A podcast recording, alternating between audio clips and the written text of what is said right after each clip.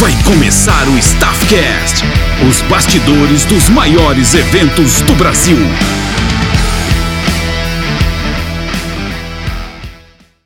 Fala galera, beleza? Começa agora mais um Staffcast. Meu nome é Bruno Dias. Esse é um podcast que vai deixar você inteirado de tudo o que acontece nos bastidores dos maiores eventos do Brasil.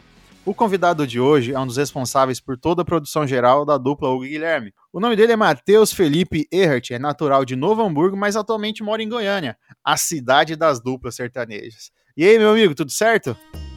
E aí, Brunão, tudo certo, graças a Deus. Satisfação estar aqui no Staffcast. É lugar que já passou tanta gente bacana, tanta gente importante do nosso mercado aí. Fiquei muito feliz com o convite, com para a gente ter essa troca de, de, de, conversa e de experiência aí junto. É, eu que agradeço, né, você estar tá aqui participando com a gente e, e, assim, contribuindo com esse projeto que é tão bacana, que tá levando conteúdo aí para quem, quem quer saber um pouco da, do meio sertanejo, não só do sertanejo, meio da produção de eventos e os curiosos, né, tem muita gente que manda mensagem assim, ah, eu não, eu não sabia como é que era essa produção do lado é, do sertanejo, ou que nem a gente já fez aqui com com um amigo Pirituba, que é do, do Thiaguinho, tem sim, vários sim. setores.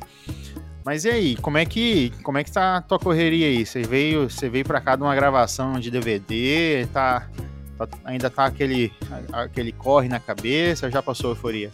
Aquela adrenalina, né? Inclusive hoje faz um mês, né, que a gente gravou o DVD, o Hugo Guilherme Próximo Passo.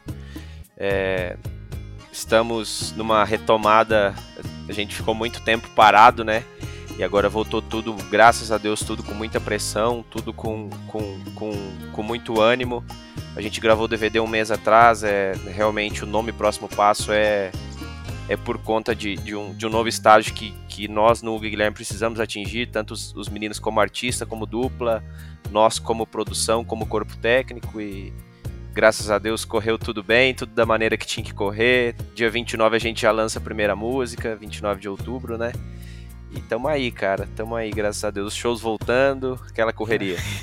Com certeza. Os shows voltando, os amigos voltando, né? Tem uma galera que aparece do nada. As cortesias precisando brotar, mas faz parte do mercado e a gente escolheu viver isso. É, todo, tudo é. tem um, um, um ônus e um bônus, né? pois é, os prós e os contras, né? Mas, o, o, o Matheus, é assim, é, eu vi aqui no teu currículo, né, que você já trabalhou inclusive com a Mariana Fagundes, né? Isso. Cara, Foi... ela é uma artista incrível, não é não? Incrível, como pessoa, como artista, é, toda a galera que envolve a Mariana lá, foram as foram a Mariana e o Alessandro, empresário dela, foram as pessoas que, que acreditaram em mim, que me colocaram no mercado, que me tiraram de, da lá de Santa Fé do Sul, onde eu estava fazendo evento, evento da faculdade, e o Alessandro principalmente como muito, me ensinou muita coisa como homem, como profissional. Então ele tem grande, eles têm grande parcela no, no profissional que eu venho me tornando, que, que eu, das oportunidades que eu tive para estar tá onde eu estou hoje. Tá certo. A Mariana, ela inclusive já esteve aqui com a gente nos nossos eventos, já tocou na barraca universitária. Já, ela comenta vezes. muito de Maringá. E cê, eh, eu não lembro exatamente se você estava nessa época com ela ou não, mas não. assim, foi um, foi um show incrível. Ela é uma, é uma artista bem completa, né? A gente costuma dizer assim, tem toda a postura, é, toda a presença de palco, as músicas, então, tem vários sucessos tocando na Maringá FM e, e pelo mundão afora aí, não é à toa que é, que é uma das dos nomes aí do cenário nacional bem influente também. A Mariana, eu acredito que é uma questão de tempo e, eu, e quando a oportunidade de bater na porta dela, eles vão estar tá no corpo todo ali, eles vão estar tá muito preparados para as coisas acontecerem. oro muito por eles e peço muito a Deus que ajude, que a oportunidade apareça e Exatamente, falta de falta de profissionalismo e de qualidade não não vai ser. Ela é o tipo de artista que assim, ela tem tudo. É, falta o, o time certo, né? A gente passa vários artistas Sim. assim, na, tanto no grupo, né? A gente tem um grupo de emissores de rádio, uhum. mas assim, o artista ele tá completo na, na no, com teu, ele tá com marketing bem feito, tá com uma Sim. presença de palco incrível, tem um trabalho musical bom, mas muitas vezes falta, sabe, eu não, eu não falo uma música, mas a música, né? Falta o momento. Música. É, o momento é... é. Eu creio que, que no caso dela seja isso, é ela é muito preparada, Mariana, por onde ela passa, todo, todo mundo que contrata, o contratante, o público, todo mundo fica muito satisfeito com o show dela, com, com a entrega, então oro muito, tenho certeza que é questão de tempo para tudo acontecer, tudo dar certo e ela despontar aí. É, vamos aproveitar e falar do DVD, né? Como é que foi essa gravação aí do. Foi, foi um misto de, de, de sonho com loucura, com correria, com realização profissional muito grande.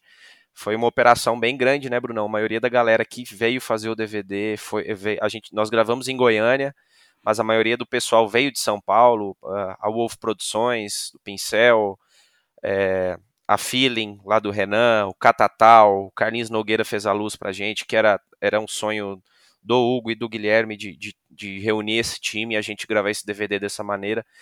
E, cara, tudo caminhou para dar certo e foi 90 dias. A gente começou operacional mesmo de, de acampar assim dentro do escritório três meses antes, 90 dias, né?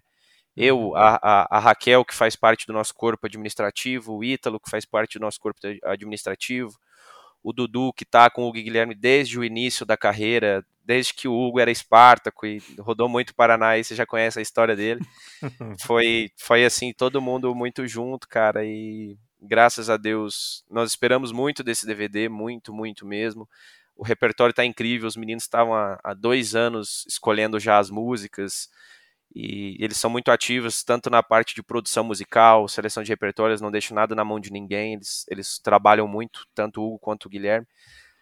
Então, cara, foi surreal, assim, quando eu vi acontecer, quando eu vi tudo montado, quando eu vi a gravação acontecendo e quando terminou foi, sim, e é uma emoção experiência gigante incrível, né? Você tá fazer parte dessa produção.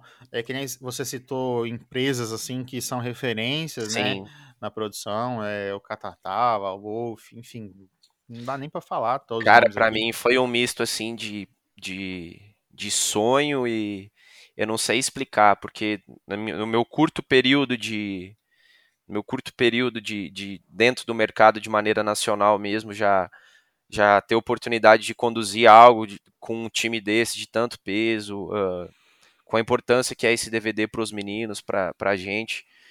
Cara, eu não sei explicar. Eu acho que isso uhum. virou uma chave para mim, Matheus, como profissional na carreira.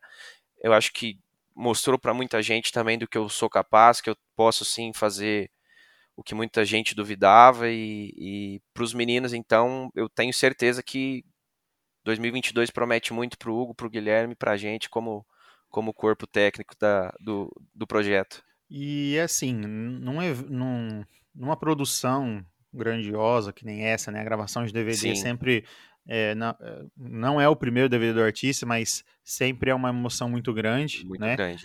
E qual que é, a, assim, a gente sabe que você é produtor geral, mas assim, quais são as suas responsabilidades, assim, as, a, o que você gosta de tomar conta de tudo, ou o que, que, que você fez, assim, explica pra galera, né, que tá ouvindo a gente.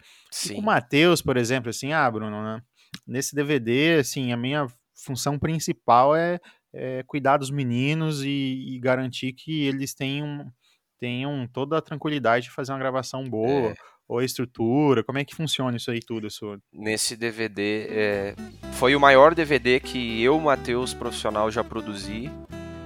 E foi o maior, é até hoje o maior DVD da carreira do Guilherme. Os meninos sempre gravaram, até gravaram um DVD de Campo Grande, que foi um DVD maior do que o projeto no Pelo. O primeiro disco que estourou foi aquele no Pelo lá, o de Goiatuba, na beira do Pesque Pague.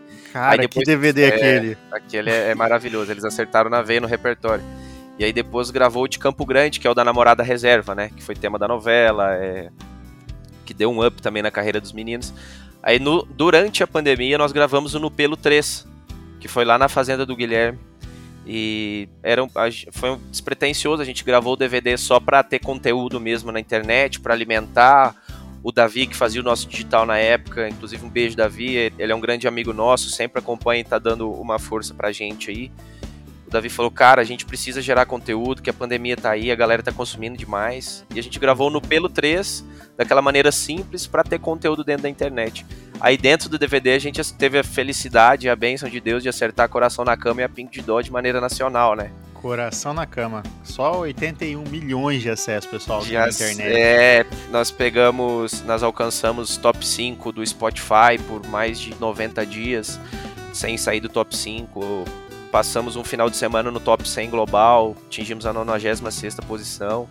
Então, elevou pro patamar, um DVD muito simples que elevou os meninos para um patamar muito maior na carreira, né, cara? E aí a gente olhou um pro outro e falou assim, cara, agora tá na hora de, de ir pra cima, de dar um próximo passo mesmo. Até o nome surgiu dessa maneira. O. André, que é assessor do Guilherme, é um grande amigo meu, é um grande amigo dos meninos. A gente estava discutindo o nome do DVD dele. Ele falou: Cara, vocês estão falando tanto em próximo passo, próximo passo, coloca próximo passo. E aí a gente começou a, essa mega operação, né, cara? Foi, foi muito. E eu trabalhei de maneira da seguinte maneira foi de um geral do DVD mesmo. É, até o Felipe Risse é nosso. Hoje o Felipe Risse é nosso agenda. O Felipe até me perguntou, Matheus, e aí, como é que você vai querer fazer no DVD? Você vai querer cuidar mais dos meninos? Vai querer cuidar mais da, da, da produção mesmo? Falei, cara, os produtores, a galera ali, os assessores, a galera ali cuida dos meninos, fica ali, eles sabem também que, que eu vou estar sempre junto com eles, mas eu quero cuidar da coisa acontecendo mesmo. Eu quero eu quero eu quero que meio ser pai desse filho junto com os meninos, sabe? Uhum. E aí a gente a gente reunir com a galera lá do escritório, nós somos muito unidos, é, produção de estrada, o, o, corpo administrativo, nós somos muito parceiros, muito unidos, e tem que ser, porque tem que ser, a engrenagem tem que girar numa sintonia muito grande, senão a coisa não flui de maneira legal e, e parece que quando a galera tá junto mesmo, parece não, as coisas acontecem de maneira melhor. Eu peguei, Brunão, basicamente a produção geral, estrutural, uhum. técnica foi minha. É, aí deleguei, eh, delegamos juntos, né, funções. Dudu, o Dudu tá desde o início com os meninos, já, já testei isso. O Dudu tem muito esse feeling de bar, de, de, de questão de segurança de evento. Falei, Dudu, então você quer fazer isso? Beleza. O Ítalo, que é, que é o nosso administrativo junto com a Raquel, tem, tem um capricho muito grande com camarim, com buffet, com essas coisas. A gente tentou ter todo esse cuidado para todos os DVDs que a gente vai participar, o cuidado que a gente não tem, a gente ter com as participações que a gente teve, que foi o Gustavo Lima, Jorge Matheus e a Marília Mendonça. E o Ítalo cuidou dessa parte de camarim, de recepção das participações, de buffet, e, e a Raquel, que é uma. Eu até brinco que a Raquel é, uma, é um computador ambulante que a gente tem no escritório, que você. ela é um bloco de notas ambulante. Eu jogo a informação nela, ela não esquece não me deixa esquecer. A Raquel cuidou da questão de acessos, de portaria, de convidados, de lista. Então, uhum. e eu fiquei por conta do palco mesmo, da gravação em si, da parte técnica. Tem ah.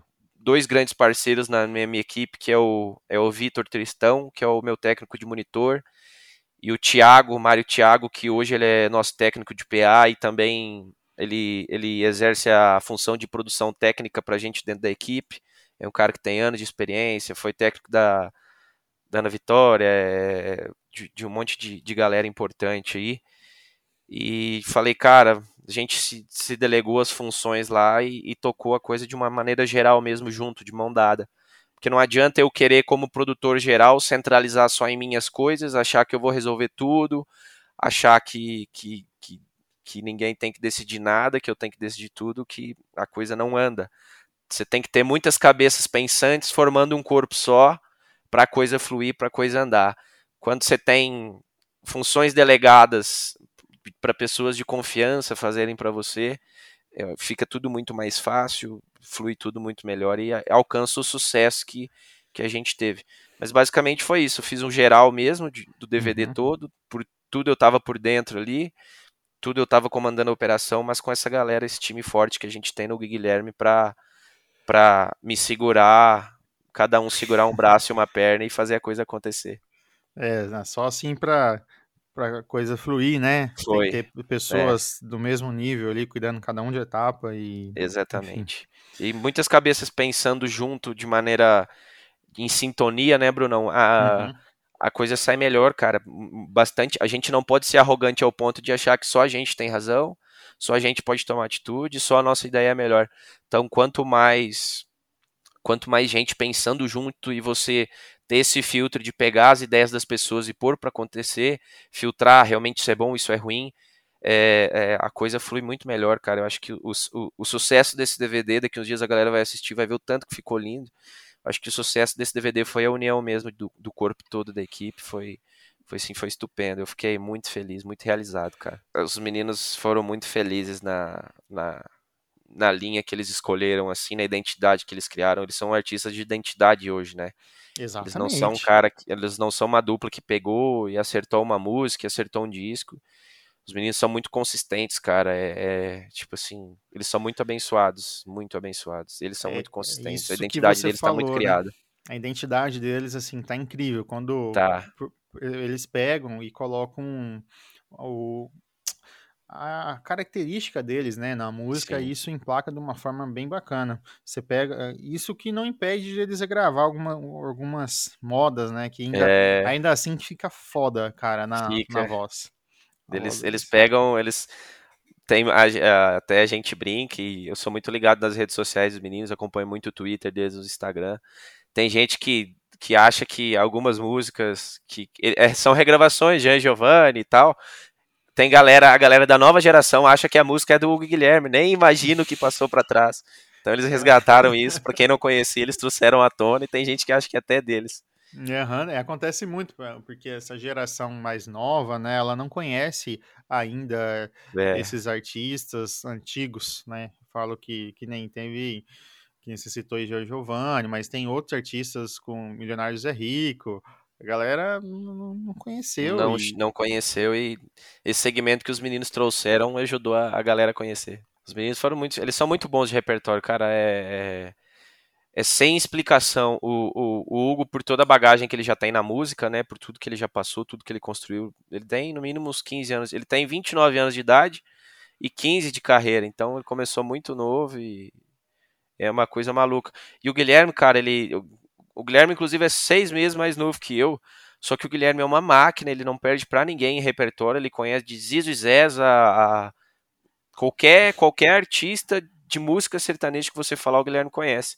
E dentro do ônibus ele dorme, quando tá viajando no ônibus, ele dorme escutando Roberto Carlos. Então, um negócio que põe a caixinha de som na orelha assim e dorme escutando Roberto Carlos. E nessas gravações, é, o, o artista, ele, ele se sente muito à vontade, né? Porque tá na casa dele. E como é que é, num caso, né? Você falou de atendimento, etc. Você, na- numa gravação de DVD, né? Pra quem tá escutando a gente, o artista tá ali no meio de todo mundo, tá atendendo todo mundo. Ele tem tempo para essa atenção especial? Ou é uma, é é uma correria, assim? Ah, A gente, a gente sempre acha uma maneira de, de dar a devida atenção, devido carinho para as pessoas em qualquer situação, né? Eh, Tanto equipe quanto os artistas com a galera que está acompanhando. A questão do DVD é um pouco mais corrido, né, cara? Porque é, é muito, são contratantes, são amigos, é família. Esse DVD também a gente fez questão de trazer todos os fã-clubes do Guilherme, os meninos custearam isso por, eh, por serem as pessoas que, que fazem trabalho de rede social, que impulsionam, são combustível. Então, os meninos fizeram questão de ter os fã, todos os nossos fã-clubes, só não veio quem realmente não pôde, os meninos custearam tudo, eh, passagem, hospedagem, eh, alimentação para todo mundo dos fã-clubes. E não dá muito tempo em gravação de DVD para você dar devida atenção para todo mundo, né? Mas ali a galera que tá ali, os contratantes, é, o pessoal da família. Mas a gente sempre acha uma maneirinha ali de estar com a galera perto e sentir o calor. Até porque a pessoa tá ali curtindo o momento, né? Tá, é, uma, é, é uma vibe muito especial ali com o Foi. artista. E os meninos, é, todo. Eles, eles são muito da galera mesmo, sabe? Eles fazem questão de, de atender. De atender todo mundo, de não deixar ninguém esperando, de não deixar ninguém. Ninguém é, decepcionado por não ter visto, não ter tocado. Eles são muito acessíveis. Então pode ter certeza, se um dia alguém falar que o Guilherme não atendeu, é porque alguma coisa muito errada aconteceu ou porque realmente não deu tempo, era uma dobra, alguma coisa. Porque se precisar, eles ficam no camarim até todo mundo ter atenção, todo mundo ter. O DVD é um pouco atípico pela questão de ser o DVD, quem, quem vive no meio sabe o operacional que é.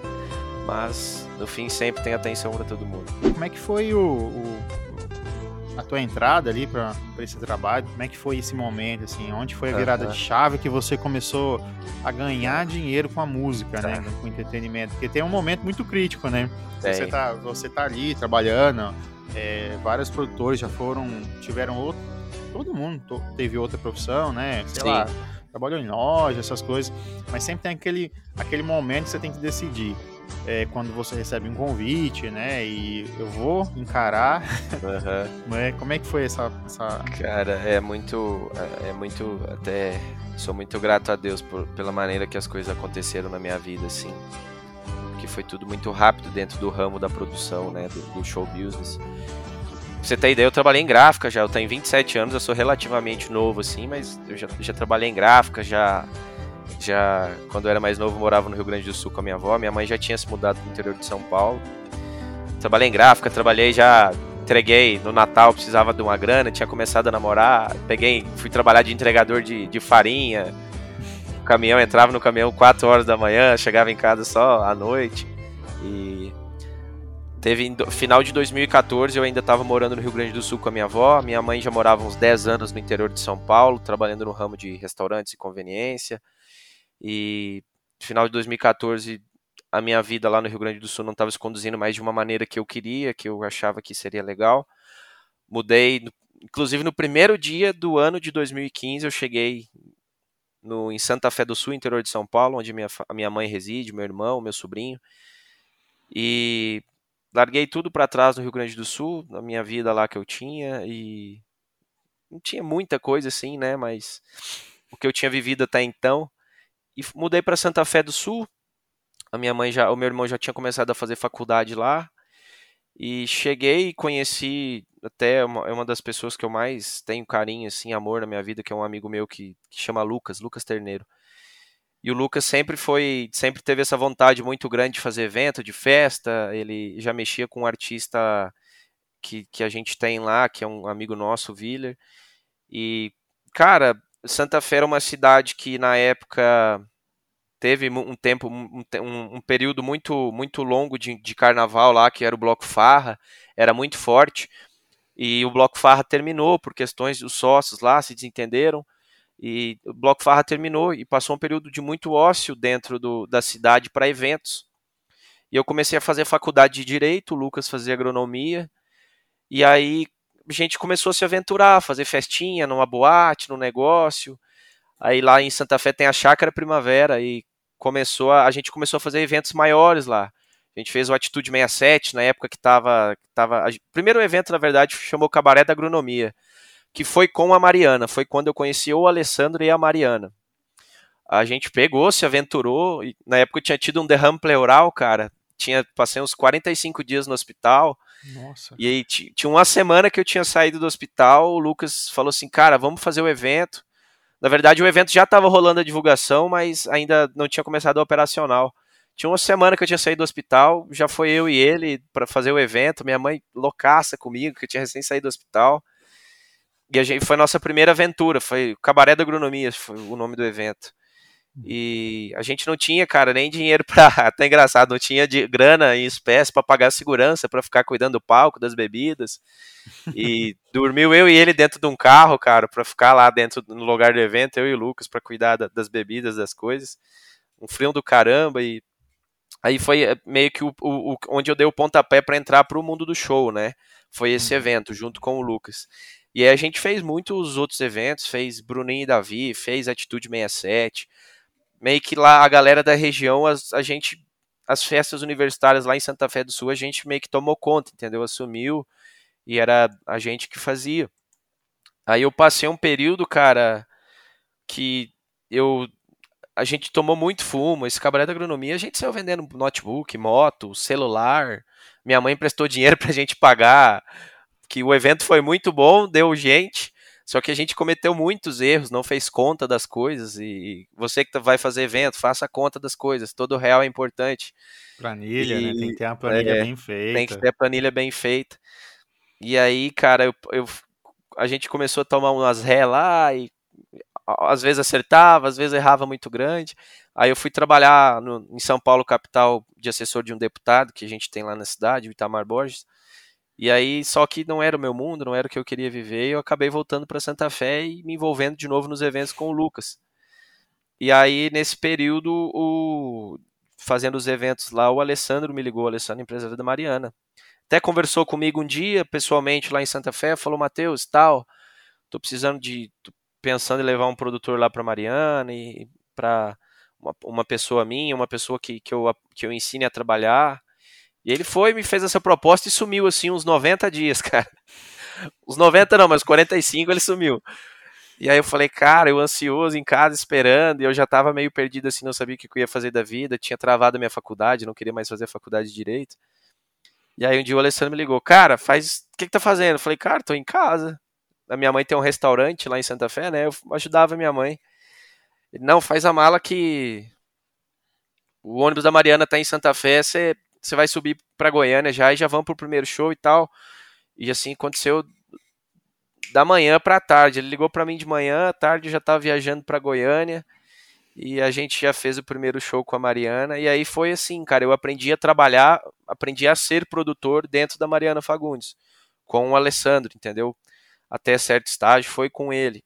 E vivi dois anos ali. A minha escola foi a Mariana, porque a Mariana foi dentro a Mariana, o, o, o, o, sucesso da Mariana começou a acontecer dentro do Pará, dentro do norte e do nordeste. Então, no Pará, a Mariana, onde ela vai, ela leva muita gente, cara. Então, 70% dos nossos shows era no Pará. E aí peguei Transamazônica, peguei todo tipo de situação que você imaginar. A minha escola foi dentro da Mariana, assim, das carpidas mesmo que a gente fala, né? É, todo tipo de situação que você imaginar já aconteceu lá. E aí depois de dois anos na Mariana, a Salvador Produções, Marcelo Brito, Léo Santana, eles viraram empresários da Mariana junto com o Alessandro. E a gente mudou para Salvador, Bruno. E mudei bem uhum. na época de, de São João, de carnaval. A gente mudou bem na época de carnaval para lá. E aí vivi aquela escola também do, do Nordeste, do que é o Nordeste, ali, Bahia, Sergipe, junto com a Mariana. E a minha transição da Mariana pro Guilherme foi no DVD da Mariana, que a gente gravou o Amar. Foi em Salvador, na beira da praia. Um DVD muito bonito, cara. DVD que a gente trabalhou, fez com muito carinho, com muito amor. E o Hugo e Guilherme foram participar desse DVD, né? Participou Léo Santana, Hugo Guilherme, Luiz Maurílio, o Eli Soares. Aí o Hugo Guilherme tava lá e os, a gente já tinha um conhecimento, eu e o Hugo, por jogar Counter-Strike junto. Algumas oportunidades algumas oportunidades aqui em Goiânia, a gente chegou a jogar futebol junto. Ele e o Guilherme também são muito ligados em futebol, eu também. E aí os, acabou o DVD, os meninos me viram lá trabalhando, queimado do sol, eu sou branquíssimo, né? Lá do sul. Pegar aquele sol de Salvador lá para fazer o DVD, eu tava torrado de queimado. Uhum. E aí o Hugo olhou pra mim, a gente foi para um after lá pra casa do Léo Santana, e aí o Hugo olhou pra mim e falou, cara, você vai trabalhar com a gente, essa semana ainda você vai mudar pra lá, pra Goiânia, você vai trabalhar com a gente. Aí eu fiquei assim, ah, conversa de bêbado, né, promessa de bêbado, amanhã nem lembro que conversou isso comigo. Mas aí foi dito e feito, no, no outro dia, eles, os meninos voltaram embora, a gente amanheceu lá, na resenha e tal, levei eles pro hotel de volta, e no outro dia o Hugo me ligou, meio-dia e 38, nunca esqueço, do dia 6 de dezembro de 2019. 5 de dezembro de 2019, na verdade. E aí ele fez o convite para eu trabalhar com o Guilherme e a gente está aí hoje há dois anos já juntos e graças a Deus vivendo um monte de história legal, crescendo junto com os meninos. Jogando o... ainda ou não? Jogando, jogando CS? Ainda? Jogando, jogando CS firmismo. Futebol também. É, acho que as nossas duas paixões, né? Futebol e CS, assim. Por mais que eu não seja dos melhores, mas a gente gosta, né?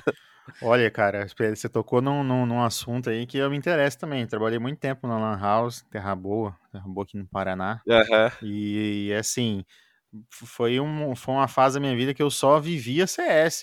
Só, cara, só, é. Só vivia, você entrava pra e Principalmente na pandemia agora, cara, quando, quando eu acho que 15 de março foi o nosso último show de 2020, né?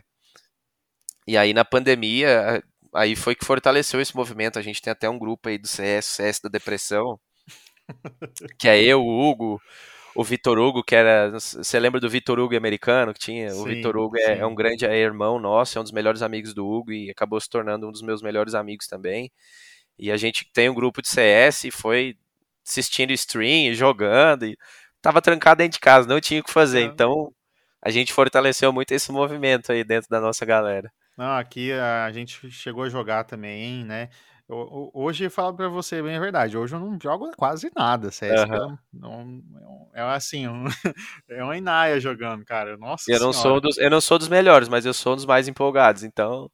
Mas é, é uma coisa, mas antigamente aí era outra história. Eu peguei a época do 1.5, não sei se você jogou é. 1.5.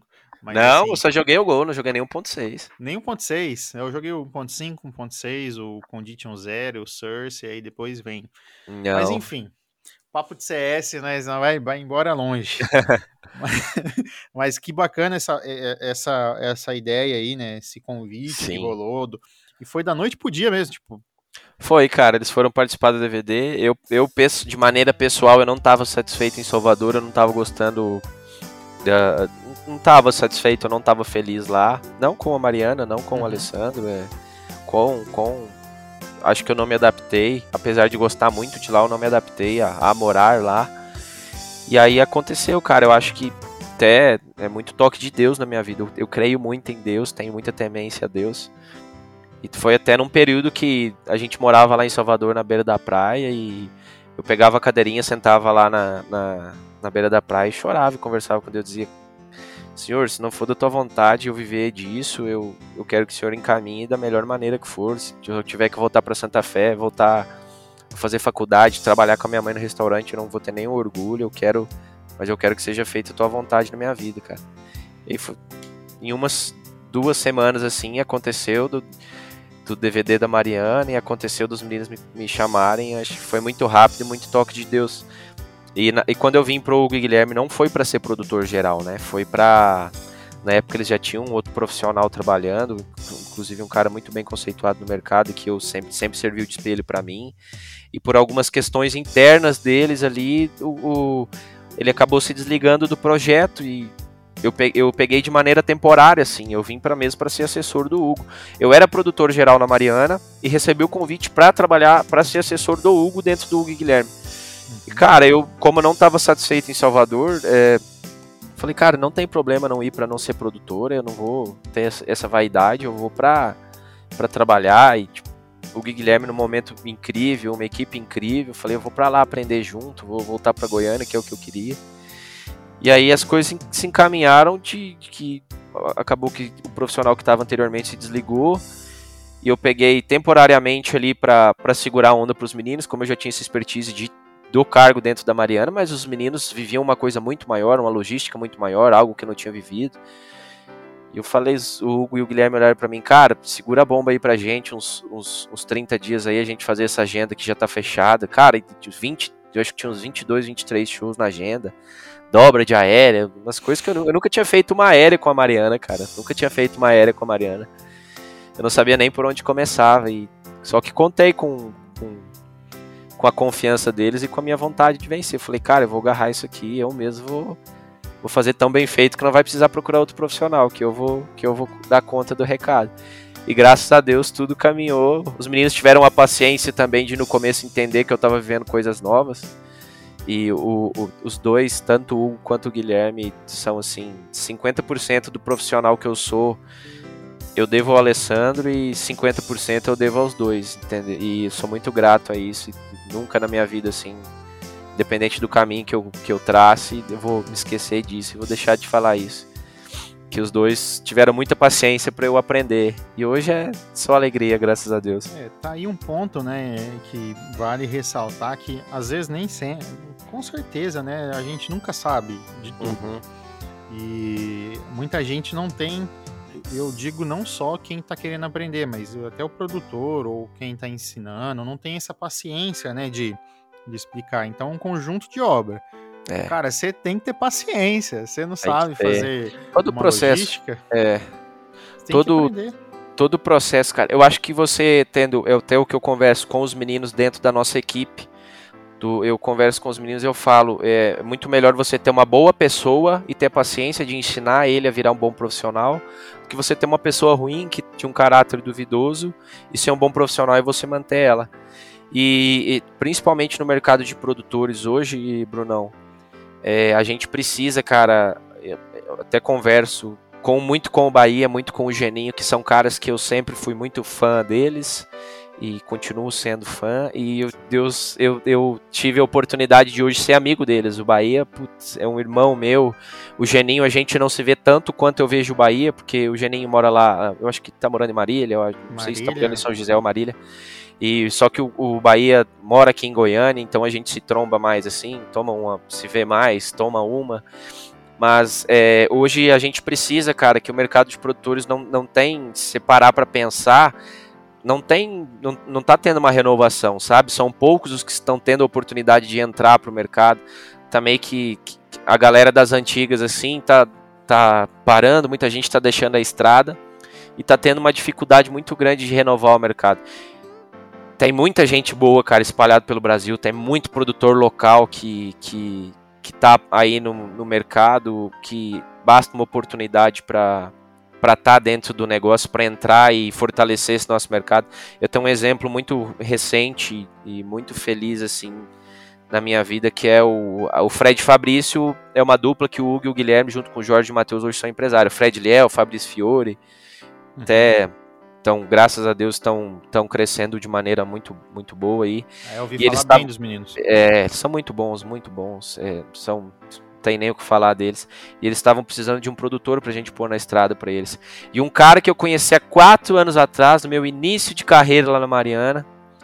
Não lembro se foi em, em Taubinha, onde é que foi que eu conheci o André Figueiredo. Ele foi um produtor local assim que chegou e me atendeu, cara, e com a maior atenção do mundo, o maior carinho do mundo, é, aquele amor à profissão, que a produção ou você ama ou você não serve para produção, né? Você tem que amar ela. E o André tem muito esse amor, cara. E quatro anos atrás eu conheci ele, sempre mantive contato e sempre tive na minha cabeça, cara, o dia que eu tiver uma oportunidade para dar para alguém, para ajudar alguém do jeito que eu fui ajudado, eu vou passar esse bastão pro André, cara. E passaram quatro anos, a gente sempre trocando ideia ali e tal. E aí surgiu a oportunidade do Fred Fabrício. E aí eu falei, cara, eu tenho cara. Falei pro Dudu que hoje o Dudu conduz a agenda do Fred Fabrício, faz a administração geral do Fred Fabrício ali. Falei, cara, eu tenho cara, não preciso procurar ninguém que eu vou trazer ele. Articulei, tirei lá de Minas Gerais, o cara meteu a cara e a coragem sem ninguém aqui em Goiânia e tá aqui hoje, feliz com o Fred Fabrício. É um produtor estupendo, com certeza vai ver falar muito dele também. E eu, eu tipo assim, peço muito encarecidamente pra galera do nosso mercado que tenha essa tem essa expertise e, e, que dê oportunidade para novos profissionais, porque a gente tem muita galera boa, galera das antigas que construiu toda a estrada que a gente tem até hoje. Eles asfaltaram a coisa para a galera estar tá trabalhando hoje, para eu estar tá trabalhando hoje. Só que a gente precisa renovar para não ficar refém de, de, uma, de profissionais ruins daqui para frente, entendeu? Com Porque certeza. Tu sabe que no nosso mercado ou tu é um cara muito bom ou tu é, não tem meio termo. A gente, o, o mercado da produção não aceita o profissional meia boca, né? Ou você uhum. faz com muito amor, com muita dedicação e é muito bom, ou você é ruim, não existe meio termo. É, então acho migué, que né? não é, tem como dar não migué. Tem, não tem. Se dá migué, você tá ferrado, cara. É, o produtor, o produtor não tem como você dar o migué, porque uma hora estoura, o teu migué estoura, é... Exatamente. Peço encarecidamente pra galera que, que, que que tem interesse de entrar no mercado, que vá atrás, pode contar comigo, Matheus, pode me chamar, pode no Instagram, quem tiver meu número pode trocar ideia comigo também, eu faço questão, porque a gente precisa de oportunidades. Eu espero muito que tenham muitos Mateus no mercado daqui para frente que tenham oportunidades e entrem com amor no negócio. Exatamente, pessoal. E se você está escutando esse podcast ali, já compartilha com, com, algum conhecido seu que tem interesse e saber como é que é esse mundo da produção é, de entretenimento, né? Não só de shows. Aqui tem profissionais que mexem com teatro, eventos. A cadeia é muito grande. É muito grande. Então, assim, você está querendo, eh, você tá querendo buscar um conteúdo, sabe de alguém que se interessa por esse meio? Já compartilha aí com seus amigos. Na tua opinião, qual que é o principal motivo de todo o sucesso de Hugo Guilherme? Consistência, eu acho que a raiz que os meninos construíram, eles são dois artistas que eles gravaram o ao vivo em Goiânia, que foi o Na Maldade, né, que participou Maia Marais Henrique Juliano. E depois o, o disco, a na, o, a na Maldade, a faixa Na Maldade, chegou a rodar legal o Brasil assim, mas nada que que posicionasse os meninos tanto no mercado. E aí aconteceu o disco no Pelo de Goiatuba, cara, que foi foi o que a gente falou antes, foi um disco que Os meninos já assim, Hugo desacreditado, sonhou com, com o formato do álbum, sonhou com o repertório, assim, ele tem até hoje guardado a carta com o repertório, que ele acordou de madrugada com tudo na cabeça, escreveu, e mandou um texto gigante no grupo que eles tinham na época, na época não estava junto, e eles, eles tiveram esse disco, foi posicionou eles no mercado aqui na região, é, aí tiveram um disco de, de Campo Grande que posicionou nacional, assim, de maneira nacional inicial, Aí teve o No Pelo 3 agora, que foi o disco que posicionou nacional, que o Brasil inteiro conheceu os meninos. Os meninos, o segredo deles é o passo a passo, né, cara? Eles sobem um degrau de cada vez. Eles não são aquele artista que pega, estoura uma única música, sem ter nenhum tipo de história, sem nada. Não criticando quem acontece isso, assim, porque Deus abençoando a sua vida, então você não tem que questionar o que Deus faz na vida das pessoas. Mas eu, eu creio que o, o trabalho que tem raiz, que ele tem a, a o passo a passo acontecendo, ele, ele fica mais melhor estruturado, né? Uhum. Ele fica melhor edificado e as coisas vão acontecendo mais devagar, mas acontecem de maneira melhor e mais, eu acho que perduram mais. Tem uma eu acho base que o, melhor, né? É, eu acho que o segredo do Hugo e do Guilherme é a consistência. Consistência, a, a presença dos dois dentro do projeto como empresários, né? E, uh, hoje a gente tem o Vander junto com a gente, de empresário, tem o Felipe, tem o Juliano do Henrique Juliano, é um grande amigo nosso, ele é empresário dos meninos também. E o Hugo e o Guilherme, eles, eles são parte do negócio. Inclusive, o Hugo, os dois estavam no escritório até agora, vendo, batendo planilha, vendo coisa, eles são muito por dentro do negócio.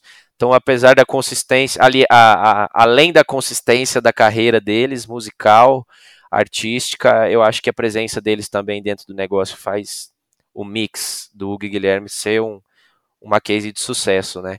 E eles são muito, muito, muito para frente, assim, eles pensam muito, eles são muito a, além do tempo. É, tem o evento deles que é o No Pelo 360, é, todo dia estão renovando, estão pensando em algo novo, estão fazendo algo novo.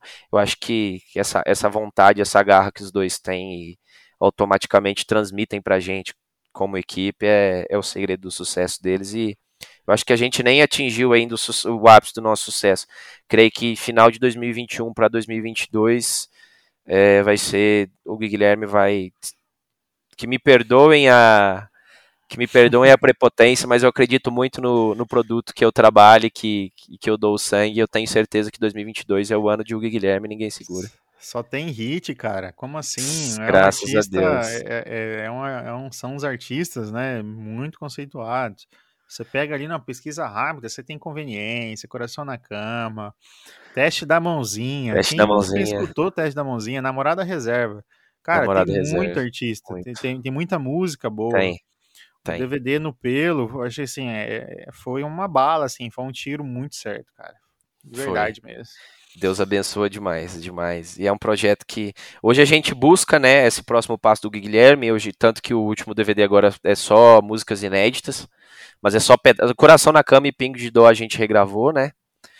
Porque elas merecem, elas foram músicas que viraram a chave do Guilherme e, e elas merecem esse, esse palco mais bem montado, eles merecem, elas merecem essa produção maior. E o restante das músicas são todas inéditas, mas é, o projeto no Pelo, os meninos nunca vão abandonar, periodicamente eles vão, vão continuar fazendo um projeto para alimentar essa galera que, que é fã do No Pelo. Já e... vamos desenhar isso aí, já. É. e vai. E eles são. Cara, eu, eu, eu até. Eu sou muito apaixonado no, na marca Guilherme, nos meninos, e eu vivo como se fosse meu. E só alegria, eu tenho certeza que daqui para frente vai ser só alegria. Mas assim, fala para mim um pouco da tua rotina, cara. Como é que é quando você tem um evento, você acorda uhum. e assim, tem um show, né? Você acorda, você faz o quê? Qual que são os seus, seus principais pensamentos assim para fazer que tudo aconteça de forma eu, eu sempre busquei ter muita autonomia e os meninos me deram isso, muita autonomia para conduzir as coisas dentro do projeto, né? Então hoje a pré-produção sou eu quem faço também, desde depois que o Agenda vendeu o show, fala, ó, é tal data em tal lugar, e já joga no sistema e está na minha mão, já faço o contato, o primeiro contato com o contratante, com o produtor local, vejo qual que é a situação do, do local, local, palco, é, qual que é a proposta do evento, de que maneira que a gente vai conduzir o evento, é, pego os contatos de quem vai atender a gente locadora, quem vai atender o som, quem vai atender a luz, quem vai atender camarim, ramifico ele para nossa equipe, entrego para o nosso técnico, ó, que é a locadora que vai atender a gente, entrego para o cara da luz, fala aqui a pessoa que vai atender a gente, eu ramifico isso e fico conduzindo, gerenciando a galera. E essa, pré essa, essa parte pré-produção, né? A pré-produção, na verdade, ela é 70% do, do 70% do show. Se você fazer uma pré bem feita, bem, bem administrada, bem combinada, o, o show mesmo em si, o dia da execução é só 30%, pré-produção é 70%. É, eu acho que, que, todo mundo que vive do nosso mercado fala disso, né? Que a pré-produção tem que ser muito bem feita. Então é um, é um, um ponto principal de atenção é a pré-produção. Eu, particularmente, eu acho que é o que tá mais trabalho, assim. A gente é... tá na fase de fechar alguns eventos, né? Que nem hoje tava uma correria danada, que a gente tá pensando em evento em 2022, já desenhar um modelo, aprovação, é. croqui, bombeiro, arquiteto, pensar em decoração, parceria, qual artista, atração. Assim, às vezes a, a quem tá de fora acha assim, vamos fazer uma festa. Cara, uhum. se não tiver menos de três, me três meses, três meses é para venda, né? Mas é assim. É para venda, é. Você tem que ter um planejamento ali de uns seis meses para fazer um negócio bem feito. É, e a pré-produção é a chave, né, cara? Você é, tem que se organizar, tem que procurar ser o mais organizado possível. Porque além da galera, o produtor geral, além das, das pessoas que você tem da sua equipe na estrada, você tem responsabilidade com o evento também, né? Como contratante, como produtor local. Então, a pré-produção tem que ser muito bem feita. É tem que ser muito bem organizada. A gente tem mestres no mercado hoje para isso. É o Panda, Renatinho, são caras que eu sempre fui fã e que hoje tenho felicidade de, de, trabalhar junto, de serem meus amigos. São pessoas que, que nunca fecharam, inclusive tudo que, a maioria das coisas que eu aprendi de, de pré-produção foi com os dois com o Panda e com o Renatinho. o Panda é de e, casa, né? É, e é, cara, e é incrível a, a, o tanto que eles são abertos para ajudar, para dar dicas. O Panda é engraçado que o Panda ele, ele trabalha, o trabalho dele é fazer a pré-produção, só que ele nunca teve vaidade, nunca teve nada. Eu N vezes eu procuro o Panda e falo, cara, eu preciso, Panda, assim, assim, assado, o que, que eu faço? Panda, assim, assim.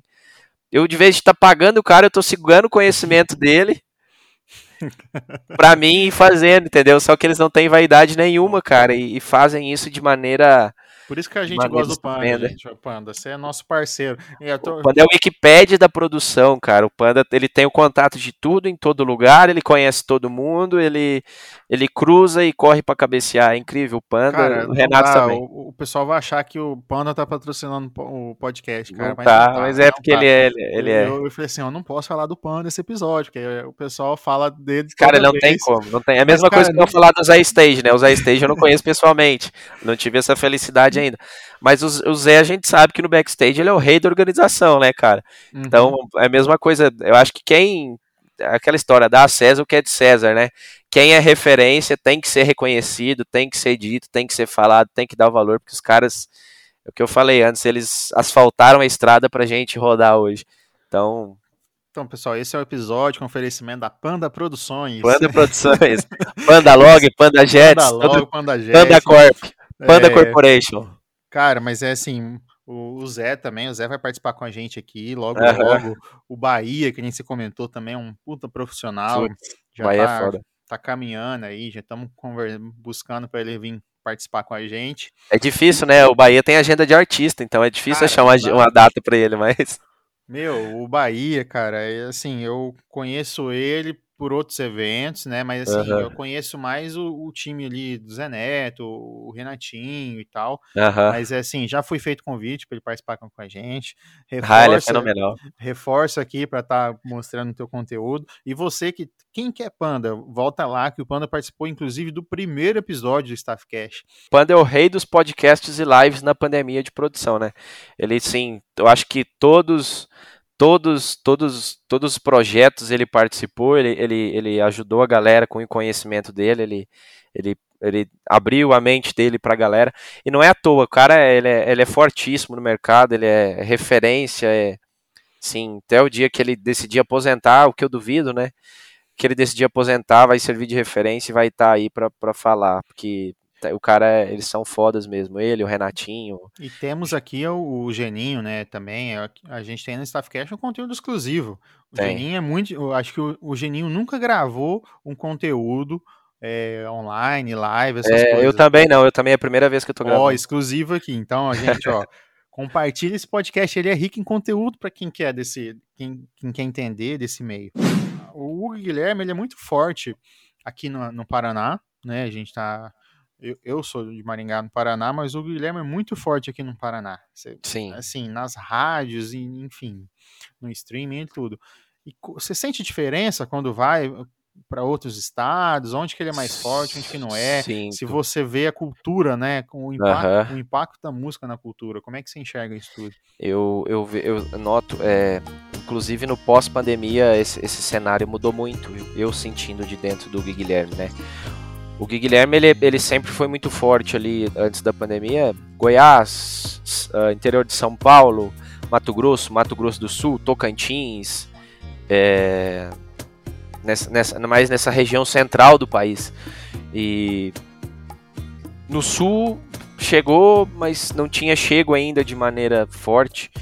E eu, eu, eu até depois da pandemia eu senti que Paraná, Santa Catarina e Rio Grande do Sul a gente chegou. Tanto que a nossa agenda desse. Eu, cara, eu já passei em Maringá. Nos últimos 15 dias eu já passei umas 5 vezes aí. Na, no trajeto com o ônibus. A gente está descendo muito, muito, muito para o sul, muito para o Paraná. Então você nota, né? Você, você consegue ter esse termômetro do mercado por, por região. A gente ainda. Agora, Coração na Cama abriu um pouco mais a nossa porta para o norte e nordeste. A galera, a galera que vai para lá fazer show, nossos amigos mandam sempre mensagem dizendo que, que, que para lá deu uma fortalecida agora. Mas a gente sente muito essa regionalização, sim, Brunão. É, eu acho que do Tocantins para baixo ali, os meninos, hoje, qualquer lugar que a gente chega, eles estão muito bem posicionados. E a cada show foi muito engraçado, porque a gente acertou a música dentro da pandemia, a Coração na Cama e a Ping de Dó, e não tinha feito show. Não tinha sentido o termômetro do público. Então a gente foi fazer show no Rio Grande do Sul, cara não tem explicação por que aconteceu lá.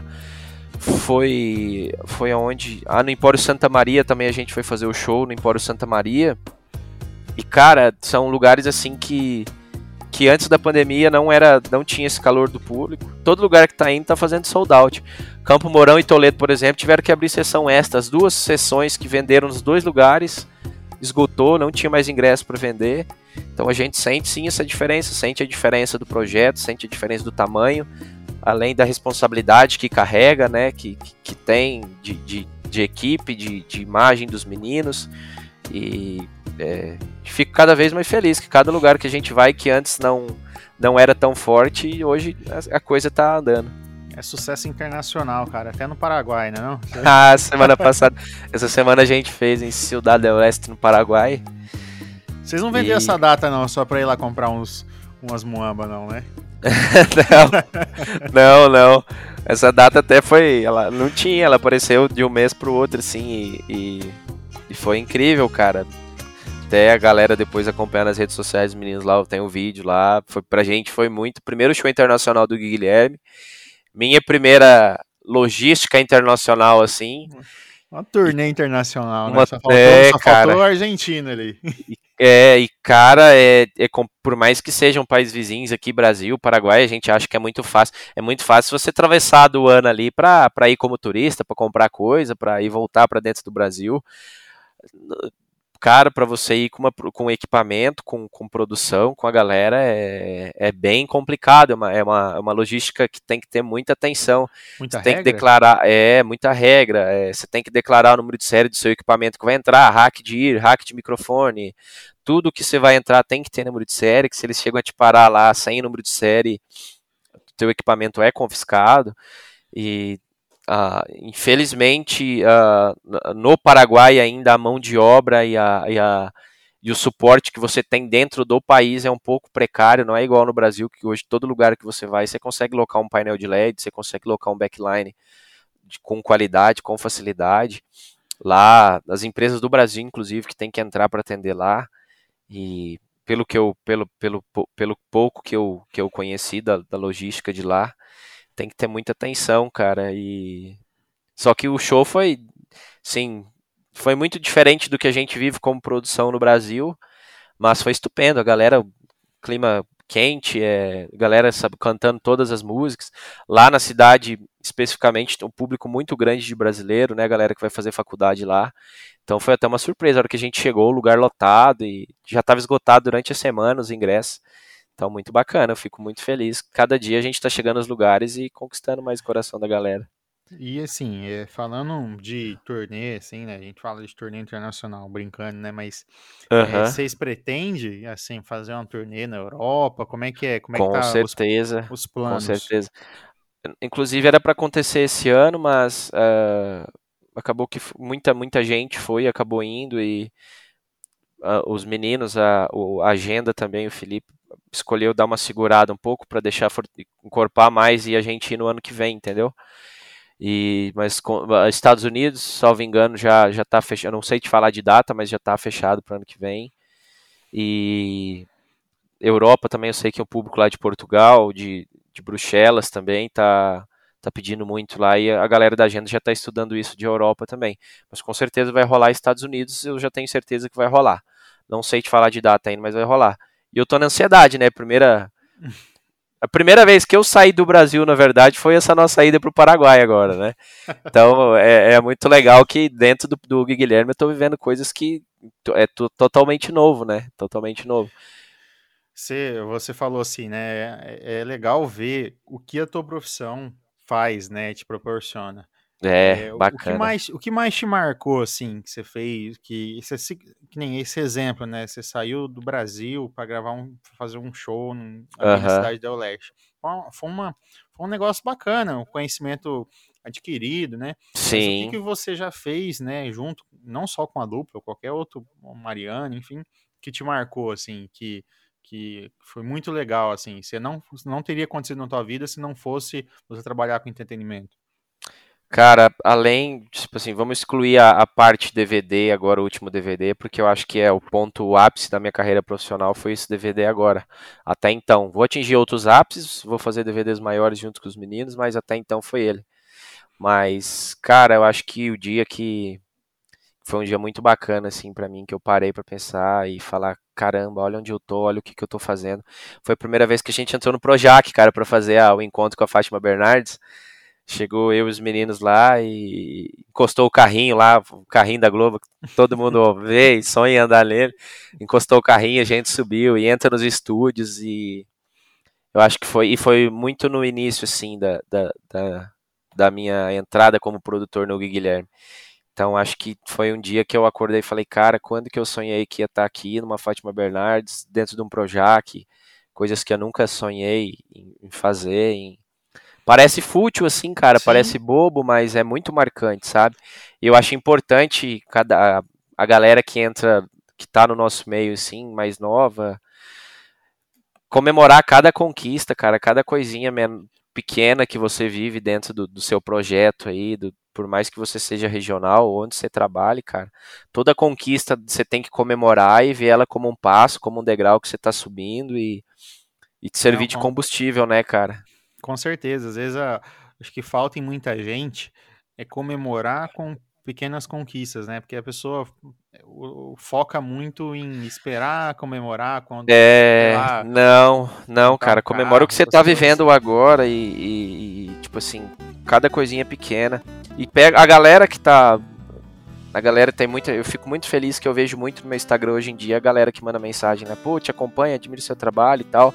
Coisas que eu fazia antes, mandava, eu mandava pro Geninho, eu mandava pro Bahia, eu mandava pra, pro Renato, mensagem no Instagram, ficava lá nas solicitações. Até brinco com ele, vocês nunca me respondiam, agora vocês tiveram que virar meus amigos, né? Mas. É, é, eu fico muito feliz de ver a galera acompanhando, cara, e, e eu, eu sempre procuro, eu, Matheus, como profissional, como pessoa, servir de exemplo assim para cara, se eu cheguei, se eu tô aqui, se eu tive a oportunidade, eu corri atrás da minha oportunidade. Você que tá aí, você tem você tem vontade de, de, de ser produtor, de trabalhar com produção, de trabalhar, cara, só depende de você, só depende de você correr atrás e se eu cheguei aqui, você consegue também, e, todo e uma consegue. coisa, e uma coisa bacana, né, que é assim, é o é, que, que é pequenas metas, né? Pequenas metas. Pequenas metas é, se você tá com interesse em fazer um, um ser um produtor de eventos, né? Cara, Aham. se você conseguiu fazer uma, um- uma festinha ali para 100, 10 pessoas e deu tudo certo, cara, Bem executado, cara. top demais. Um degrau que você BO, fez, é. Não deu nenhum BO, não deu polícia, não deu nada, não deu briga, não, enfim, tem É, coisas que cara. fogem do nosso controle, né? Mas é, é, deu tudo certo, comemora, porque esse é um passo importante. E a produção começa nisso, cara. A produção começa em você se importar em fazer algo bem feito, nem que seja para aqueles 30 amigos seus que vão que você vai fazer uma festa de aniversário na sua casa.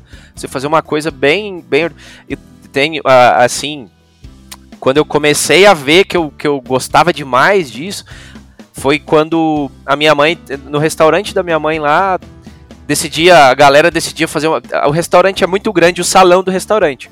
Então a parte de lanchonete fica aberto 24 horas, mas o salão do restaurante só abre meio-dia e à noite é só lanchonete. Então à noite ficava fechado aquele salão. E na época de faculdade, de galera e tal, eu falava, cara, a galera dizia, vamos lá pro, pro salão do restaurante da mãe do Gaúcho. A galera me chama de Gaúcho lá no, em Santa Fé do Sul, né? Vamos pra lá pra fazer uma festinha lá e aquela coisa, todo mundo solteiro, garotada, querendo curtir, querendo zoar. Tinha 50 pessoas, eu queria pôr um PA, pôr uma mesa de som, pôr uma CDJ, e aí um amigo meu lá pegava duas, três par LED, pegava um move, colocava, eu tinha aquela vontade de fazer aquela coisa bem organizada. E meio que nasceu dali, cara. E- nesses pequenos detalhes, você fazendo essas coisinhas pra sua galera, você tendo cuidado, você já tá vivendo de produção, entendeu? É como, como diz o Cortella, né? O filósofo Cortella. Aham. Faça, faça o teu melhor na condição que você tem, enquanto você não tem condições melhores para fazer melhor ainda. É. Basicamente, você se dedicar com o que você tem, porque nem sempre a gente vai ter o, o melhor microfone, o Aham. melhor PA, mas se você fazer o melhor possível, né, com a condição que você tem, já é um bom passo. Bom passo. Você tem que se. Cara, não importa o que você faz. Você tem que ser o melhor no que você faz. Você tem que ter na sua cabeça. E não é prepotência você querer ser o melhor e dizer que você é o melhor, cara. E perguntar, né? Perguntar, eu, eu gosto de gente que pergunta, Eu gosto de gente que pergunta também, mas, E- mas não que pergunta sem pesquisar. sem pesquisar.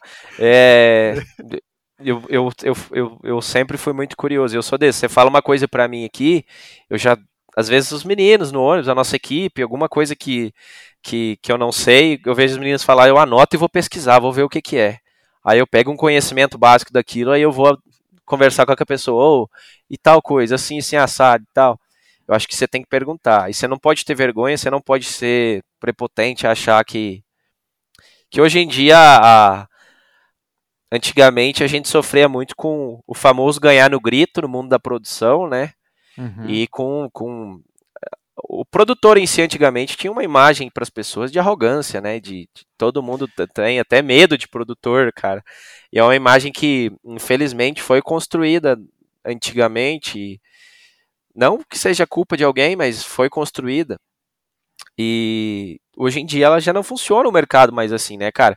Hoje em dia o produtor tem que entender que ele não é dono da razão, ele não é o senhor soberano das coisas ele não é a bolacha mais recheada do pacote. Você tem que entender que você precisa das pessoas, que o seu hold é seu, tem que ser seu parceiro, tem que ser seu amigo. ah, o, o contratante tem que ser seu amigo. Você tem que chegar e você tem que ter o seu padrão de trabalho, as suas diretrizes de trabalho para você atender bem seu artista, para você ter a condição de trabalho com a sua equipe. Mas eu preciso entender que eu preciso do contratante e do produtor local para estar comigo. Assim como o contratante e o produtor local também precisam entender que eles precisam oferecer a condição pro produtor e para a equipe trabalharem. E eu acho que hoje a gente vivemos tempos da do ganhar no grito. Hoje a gente vive a era do, do entendimento. Você tem que ter um entendimento produtor, eh, contratante, produtor local, agenda. A cadeia tem que ser muito bem entendida, cara. Porque se qualquer coisa sair errado, fica ruim para todo mundo. Se o evento ficar ruim, o, o público não volta para o show do artista, o público não volta para o evento do contratante, o produtor local vai ser taxado de ruim e não vai conseguir trabalhar mais. Então a gente tem que se ajudar. Eu tenho uma política comigo muito de, de ser parceiro do, do contratante, de ser parceiro da banda local que vai abrir ali. Eu preciso que a banda local tenha uma condição boa para abrir o show, que eles tenham pressão no show deles, para a galera entrar animada no meu show, porque se o show anterior for ruim, cara, se eu deixar os caras tocando atrás de cortinas, se eu deixar os caras tocando sem nenhuma luz acesa, não vai oferecer uma, uma situação de pontapé inicial para o público. Aí eu vou ter que entrar com o público frio ainda. Então eu preciso ajudar, além de ter que ajudar um novo artista, ter que ajudar um novo produtor que está ali me vendo o Matheus trabalhar no palco, eu servir de exemplo para ele ter uma boa condição de trabalhar, ele conseguir executar o serviço dele bem. Ele vê eu, Matheus, que, que por graças a Deus, está numa condição melhor que ele temporariamente, é, trabalhando e dando uh, suporte para ele trabalhar, para quando ele for maior, ele também oferecer suporte para o próximo que vir. Então a, cadeia tem que trabalhar muito bem ligada hoje, muito bem ligada, muito bem ligada. A era do grito passou, a era do entendimento, a era da ajuda, da mão amiga e de todo mundo estar tá junto. É, era da parceria, né? Cara? Isso. Hoje o povo é muito parceiro e não, não tem mais. Antigamente tinha, tinha muita arrogância, né? Como é. você comentou ali. ah, eu sofri demais, cara. Eu principalmente com a Mariana, velho. É... Eu não gosto nem de falar assim porque me entristece. Hoje eu vejo muita, muita gente me tratando de maneira diferente hoje, mas que pisou em mim lá atrás. Só que eu pago com carinho, cara. Eu pago com. com eu ajudo e. Só que eu, eu peço, o que eu peço muito, cara, trate bem, porque às vezes uma palavra que você solta, uma mão que você não estende, você mata o sonho de uma pessoa. Eu vi N vezes alguém, pessoas quase matando meu sonho, porque uma coisa simples, que não custava nada para ela, não ia prejudicar em nada e, e não queria me fortalecer, não queria me ajudar, não dar moral. Então, hoje eu busco. busco Busco... Não te custa nada, né, cara? É. Você, você ser parceiro, assim, de, vai te dificultar, vai, vai dificultar a vida da pessoa. Não, não eu, vai, eu cara. Não, é. Eu não entendo algumas, algumas ações, né, mas a, a, gente, a gente tá aqui para mudar essa, esse conceito. Tá, eu, eu, eu, tento fazer isso. Cara, já parou para ver? Você que tá muito aí com o meio, tá com a galera, tá conversando. Me diz um produtor abaixo de 20, de eu tenho 27 anos. Me fala um produtor abaixo de 27 anos que tenha no mercado hoje. Difícil. É que quando você falou a idade e tal, né, que pessoal é até, um, até um, uma referência, né, na, nessa parte, né? Você é consideravelmente novo para produção. É, cara. E você eu, pega eu, ali, só tem é, medalhão. Só medalhão, cara, só medalhão.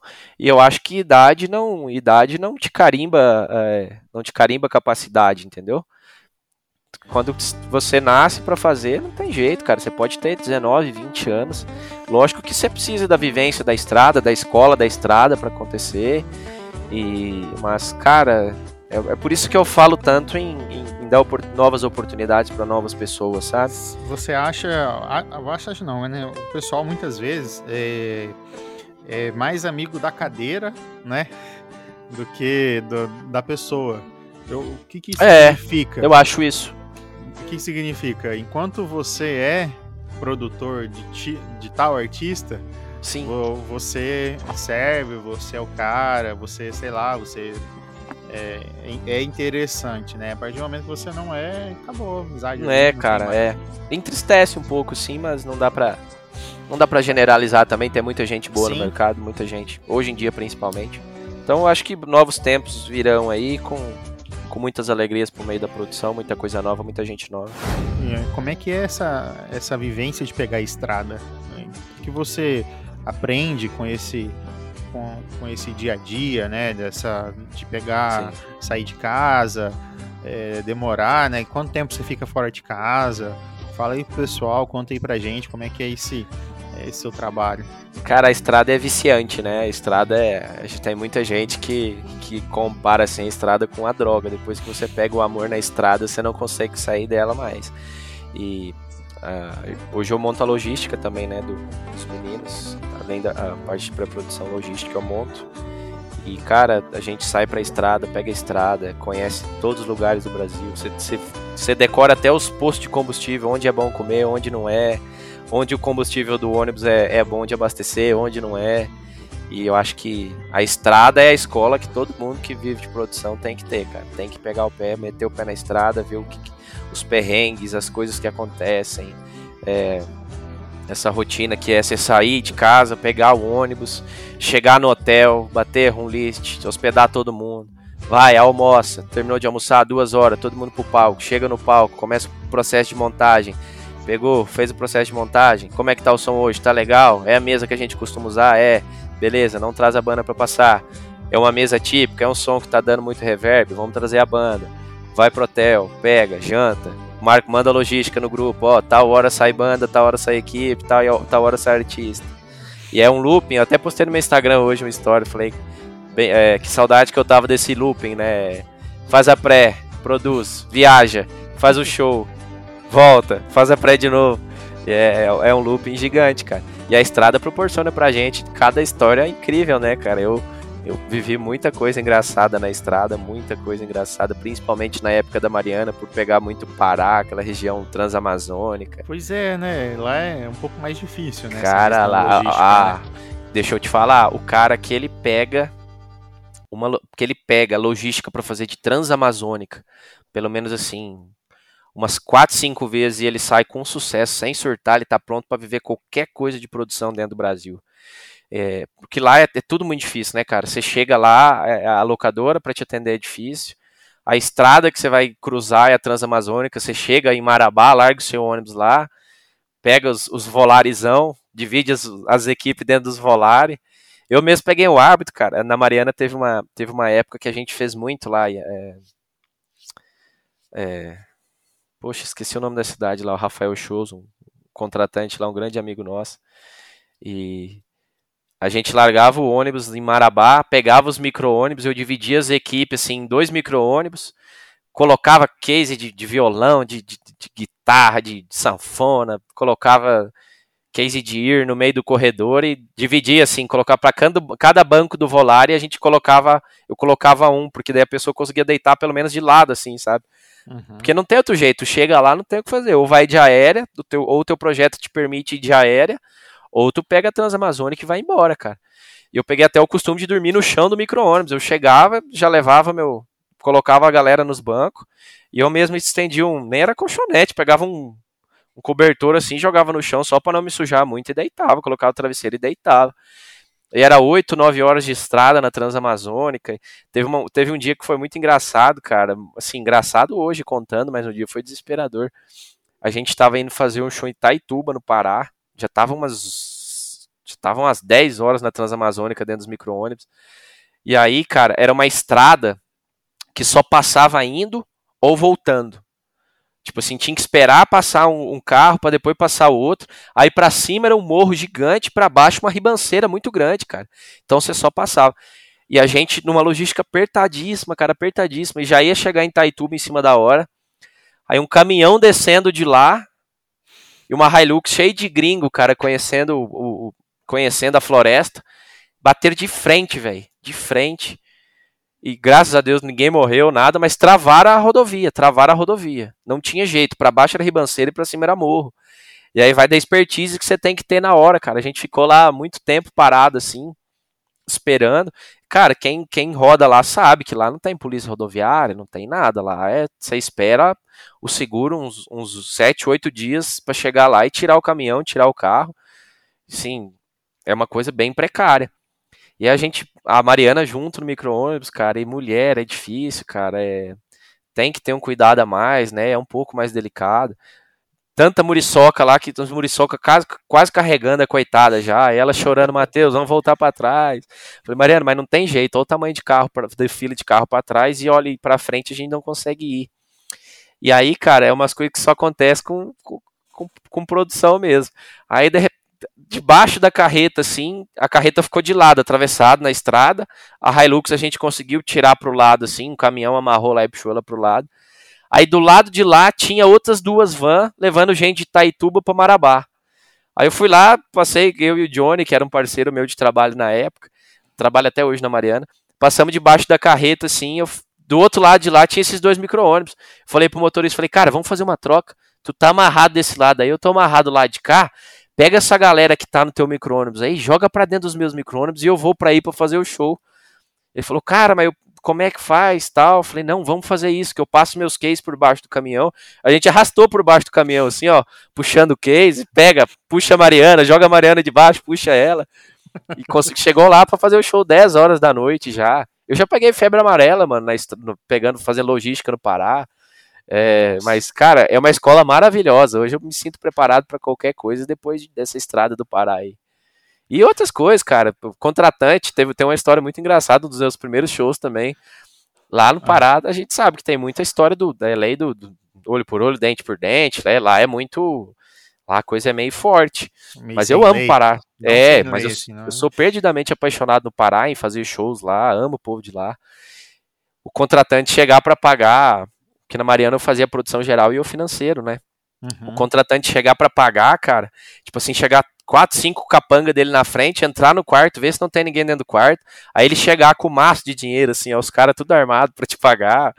É uns negócios muito tensos, cara, mas na hora, na hora é tenso, assim. Na hora você nem acredita que tá acontecendo, mas Pô, depois... Armado não, né, mas que esses maços de dinheiro aí já, já aconteceu. Já, já, né? já aconteceu de... No meu quarto já aconteceu de bater na minha porta, os caras tudo com a arma na cintura, assim, os caras com rádio comunicador. Falar, ó, vamos dar um cheque no seu quarto aí. Os caras entram, olha dentro do quarto, vê tudo, se não tem ninguém, fica dentro do quarto assim, aí entra o cara, o, o contratante lá, o cara que é chefe deles, pagar, paga no dinheiro à vista e tal. Eu falo, cara do céu, o que, que é isso? E, mas é engraçado, e só, graças a Deus, só cruzei com gente boa no meu caminho lá, por mais que, que aconteça essas coisas, eles têm o jeito deles de viver lá. Você teve alguma situação com no, no show em específico ali que Cara, no decorrer do show, assim, não, apesar, além das brigas, né, inclusive essa semana a gente passou uma situação dessa, gente tocando coisa no palco, é, o cara bêbado emociona, toca coisa no palco, mas acho que durante show, não, no em decorrer de show, não. Uhum. Mas na, durante a produção e a pré, demais, demais. Já teve lugar da gente chegar, fazer um show em Barcarena, no Pará, a gente, era Réveillon, cara, a gente foi fazer o show em Barcarena no Pará, a galera da locadora só chegou e largou os grid no chão, tudo, os, os equipamentos e sumiram. Tipo assim, vocês pediram o equipamento tá aí, mas hoje a gente não vai trabalhar, não. Vocês que se viram pra montar, entendeu? Aí a gente pegar parafusadeira, bater parafuso, montar grid, montar montar PA, montar luz, montar LED. Isso aí eu já isso eu passei no Hugo Guilherme já, entendeu? Porque, cara, você sempre vai passar, independente do tamanho do projeto que você esteja. Eu passei tanto na Mariana quanto no Hugo Guilherme. Então você sempre passa umas pindaíba. Por isso que a sua pré-produção tem que ser muito bem feita. Para você chegar no ato, você tá preparado já para o que vai vir, entendeu? Você entender o que, que vai vir. É verdade, você já faz o checklist ali. Já quem, faz, já. Quem são os fornecedores, quem que não é. E, cara, é importante você ter um, um mailing, você anotar. Eu tenho, junto com os meninos, anotado locadora, é, tudo, ó, essa locadora tal dia me atende em tal lugar, atende dessa, dessa, dessa forma, atende, não atende. É bom você ter esse mailing, é, esse, esse, guardado, você anotado isso, porque o dia que você cruzar com o cara de novo, você já sabe o que, que você passou, entendeu? E até uhum. para compartilhar com outras pessoas, ter esse banco de dados aí. É, Mas, é, é cara, N, N né? situações já, N situações, muito N situações. perrengue, né, não? Perrengue, muito, cara. Muito perrengue, cara. Tem que, por isso que eu digo que tem que amar a produção, porque se você não amar, esquece, você não aguenta você já chegar, mês. não tocar em alguma cidade? Não, cara, ainda não. Ainda não, e nem espero passar por isso. Eu também não... tenho uma, tenho uma política assim de, de que eu carrego comigo, que é se eu sair de casa eu vou fazer, entendeu? Se eu, se eu, se eu sair de casa e chegar lá e o trem tiver tiver bem capenga, assim, é porque eu não bati muito bem minha pré-produção também. Então procuro ser muito assertivo na pré-produção para eu sair de casa e fazer. E, cara, vai ter situação que você vai ter que fazer. Não vai ser da maneira que você espera. Vai, mas normalmente você chega lá, já tá com os ingressos todos vendidos, o público tudo esperando. Então, até por respeito muito mais ao público, sabe, cara? O dia que vê falar que o Guilherme não fez é, algum show, cancelou algum show, é porque realmente não tinha condição, assim, que aconteceu uma coisa muito fora do normal lá no dia. Mas eu carrego comigo que se saiu de casa assim, eu vou lá para trabalhar e para fazer, entendeu? Para fazer a coisa acontecer. lógico que dentro do padrão de qualidade que tem que ter para trabalhar, que tem que ter um padrão de qualidade. Mas hoje eu acho que tá muito. As latadas estão muito menores hoje, entendeu? Uhum. Hoje a galera tá muito mais fácil acesso, uma locadora boa. Mas mesmo assim você passa, mas está muito menor do que antigamente. E o que, que, você tem que ficar esperto com a locadora, né? Hum. Cara, é. Qualidade. Primeiro você tem que ter boas referências, né? Eu acho importante você buscar boas referências da locadora. Quando você bate a ficha de produção, você ir atrás de, de conversar com a galera que tem, que tem mais expertise aí no mercado e ver, cara, essa locadora já te atendeu. Até os grupos de produtores hoje estão aí para isso, né, cara? A gente tem o Produtores do Brasil, tem, tem o, o grupo que é do Panda também, que tem muita galera lá que tem muita expertise no mercado. Então, você usar as ferramentas que você tem hoje, a comunicação que você tem. E, e mesmo assim, você vai passar, porque você vai bater com o cara pré-produção, mas na verdade você só vai ver o equipamento na hora que você chega fisicamente, né? Mas eu acho que pegar boas referências, assim, principalmente de mesa, de PA, que é o principal. É, hoje a gente no, no Hugo Guilherme, a gente procura usar o mínimo possível das locadoras, né? A gente não tem PA e side ainda, mas tá, tá, indo, tá indo atrás de adquirir. Mas rack de earphone, multicabo, é, o cabeamento é todo nosso, né? A gente carrega tudo hoje. Mas é, tem que ter um cuidado especial. Você tem um bom relacionamento com a galera das locadoras, porque eles mesmos já, já te. Dependendo do relacionamento que você tiver, eles mesmos já te, te falam a real do que, que tá, do que, que não tá, entendeu? Uhum. E você falou do. É, você comentou aí, né? Que vocês carregam bastante coisa. Com esse projeto 360, como é que, como é, que é ele, assim? É, como é que é esse projeto? Fala um pouco o Nupelo 360, ele é um evento que o Hugo e o Guilherme fizeram em 2019 em Goiânia. Inclusive tem aquele, tem aquele vídeo que tá o Dilcinho, o Juliano junto, a Marília cantando. Aquele vídeo é do evento, foi captado no evento. E, cara, é, é um evento dos meninos mesmo em Goiânia. É, eles põem outras atrações juntos. E é um evento que a, ele é totalmente conduzido por nós, é todo, totalmente administrado por nós, do escritório do Guilherme. É, é um evento dos meninos mesmo. O Gustavo tem o boteco hoje, né? E da mesma forma é o 360 no Hugo Guilherme. E a primeira edição, teve só uma edição, contei a segunda, a pandemia atrapalhou, né? Mas foi um sucesso e os meninos gostam dessa proximidade do palco 360, né? É, do público perto, da, da, da, da, dinâmica da coisa, de como, de como a coisa se conduz no palco 360. Então, uma label que eles decidiram, decidiram os dois juntos criar, em, em, junto com o corpo do escritório, e, e que agradou muito na primeira edição. A gente já está com o projeto da segunda edição pronto, só está esperando mesmo as liberações que precisa por conta da pandemia. E é, a gente vai rodar com ele itinerante pelo Brasil, né? Todas as capitais que, que comportem, que o Guilherme já chegou, vão ter no pelo 360. Cidades grandes também que não são capitais, Rondonópolis, por exemplo, é, N cidades que não são capitais, mas vai que ter, são cidades vai grandes. Vai ter um, um Hugo Guilherme aqui em Maringá, acho que 360, se não me engano. Também. A gente vai fazer esse, agora o Muarama e Maringá, mês que é, vem. Mês que vem. Inclusive né? te espero lá. ah, vamos lá, vamos, vamos, sim, vamos se ver. E lá, vamos. vamos... O, o 360 é essa label dos meninos aí, esse sonho que eles colocaram no papel e a gente trabalhou para fazer virar realidade, tirar do papel, né? E tenho certeza que a galera onde acompanhar o 360 vai gostar e é tudo muito bem cuidado, desde o do detalhe do piso, do banheiro, a tudo. É tudo muito feito com muito amor, muito carinho. Tá certo.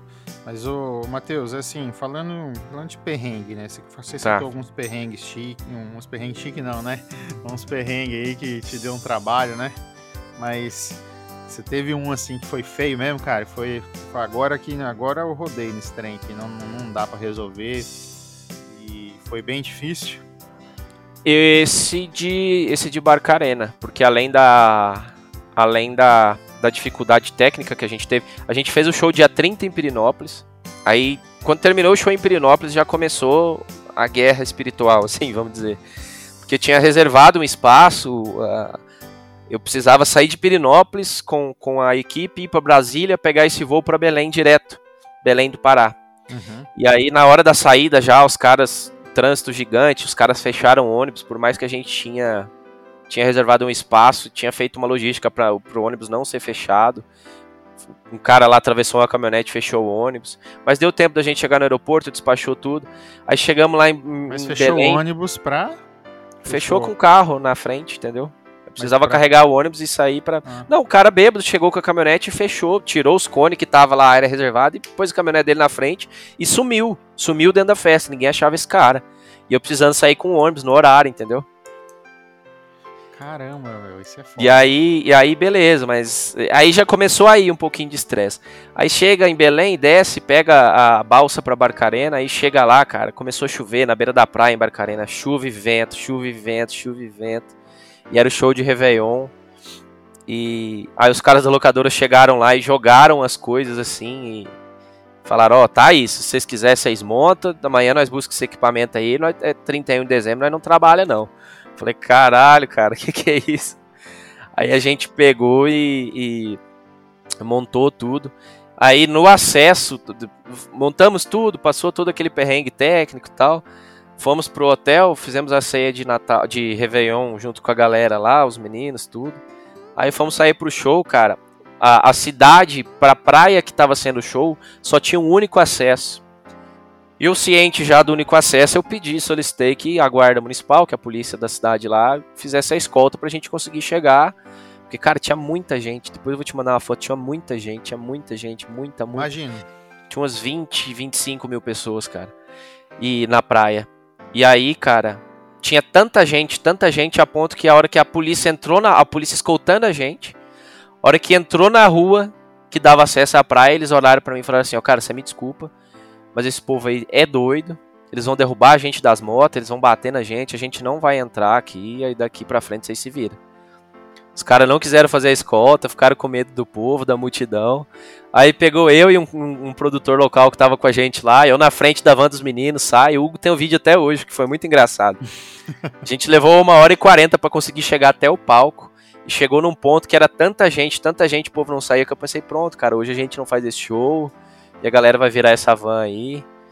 E você tem que ser flexível, cara. A hora que você vê que o negócio ninguém te ajuda a resolver, você tem que dar um jeito e resolver, ir pra cima. Pode ter medo de pôr a mão na massa, não. Eu acho que até hoje a situação mais difícil assim que eu passei foi essa de Barcarena aí. Mas tenho certeza que muitas virão e estou preparado para elas. E que, não, tem que vir uma situação mais, mais de leve, né? A gente tem que ir com calma também. É, Mas é assim, falando de evento, né? Você teve. Falou da gravação do DVD aí, que foi um Sim. momento especial. E você tem noção de show? Qual foi um dos maiores shows que você participou, né? Junto com os meninos aí, não sei. Ajudou na produção. Foi. o maior que o maior que eu fiz é, o show até hoje foi o de público em si foi o, o verão sertanejo em Caldas Novas que foi um pouco antes da pandemia foi os meninos já já estavam já são muito bem posicionados no estado de Goiás nessa região aqui então acaba que na grade eles sempre são estão ali nas atrações principais e a gente entrou 6 horas da manhã no palco, cara, e tipo assim, foi surreal, foi meu primeiro show grande, foi um show que marcou pra mim, a galera pra cima cantando todas as músicas, amanheceram esperando os meninos entrar no palco. E agora recentemente, cara, a gente fez um show em Bonito no Mato Grosso do Sul, cara, que eu acho que ele teve um gosto muito especial também. Primeiro por, por pelo estado do Mato Grosso do Sul ser um estado que, que abraçou o Gui Guilherme. O primeiro estouro do Gui Guilherme com o Nopelo foi em, em Campo Grande, tanto que por isso que os, os meninos escolheram para gravar o DVD em Campo Grande. E só que a gente fez um show em Bonito agora que foi surreal a energia da galera, a gente já com a coração na cama, com o Nopelo 3 na boca do povo, entendeu? E foi, foi eu acho que o mais especial para mim até hoje foi esse de Bonito, que foi na semana retrasada, mas o de mais público foi o do Verão Sertanejo. E é, Tá é surreal a energia de chegar em cima do palco e aquele tanto de gente, aquela energia e bom demais. E ver que tá tudo certo, né? Não, não É, às cara. Vezes, às vezes não só do lado da produção local, mas é do lado do artista, muito legal também. Mas é, você falou de história, de perrengue, né? Tem uma história marcante que, do lado bom, assim, né? Que, que te marcou. Que me marcou, É, uma, cara, é uma história, uma história muito engraçada, cara. Ela é muito engraçada assim que eu pensei que eu nunca ia passar por uma situação dessa também de maneira positiva. A gente foi fazer um show no interior de Minas Gerais com, com o Bruno Marrone junto no mesmo dia, aniversário da cidade, acho que era Perdizes. É, Perdizes. Foi até quando eu conheci o Tiagão, cara. Não, conheci o Tiagão já em, em, Salvador, depois eu conto essa história. Ô, rapaz, Tiagão, Tiagão já gravou com a gente aqui. Tá? O Tiagão é meu conterrâneo, é gaúcho de Novo Hamburgo. O único defeito do Tiagão é torcer pro Grêmio, mas. tem problema não. Não, gente boa demais, cara. Demais. Produtor é, é, Marrone. é uma das minhas referências também a ele. É um cara que eu conheci. O primeiro contato que eu tive com ele, eu trabalhava na Mariana. E ele me deu toda a atenção do mundo, todo o carinho, toda a parceria, assim. E a gente se reencontrou em Perdizes, né, cara? E a gente deixou combinado que, até um dos meus primeiros shows com o produtor do Guilherme, a gente deixou combinado que eles iam descer com a carreta deles e montar o cenário deles e a gente ia fazer no cenário deles e tal. E só que aí o, a carreta deles teve um problema e atrasou, cara, para chegar na cidade. E tipo assim, nosso show era para começar às 8 horas da noite e do Bruno Marrone 10. E a equipe do Bruno Marrone conseguiu montar as coisas dele, sete, chegar com a carreta 7 e meia.